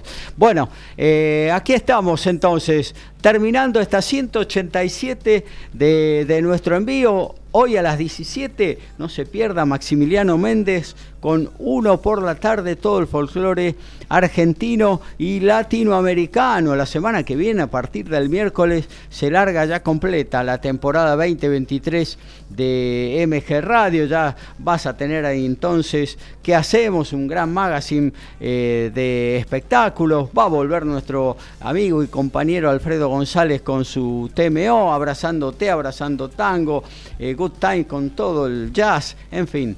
Eh, préndase a las redes sociales y a MG Radio que la va a pasar muy pero muy lindo. Lautaro Miranda, el agradecimiento por estar, nos reencontramos Dios mediante el próximo miércoles. Abrazo grande Gaby, muy buen fin de semana para todos, mucho deporte para seguir este fin de semana, así que nos estaremos reencontrando el día miércoles. Abrazo grande.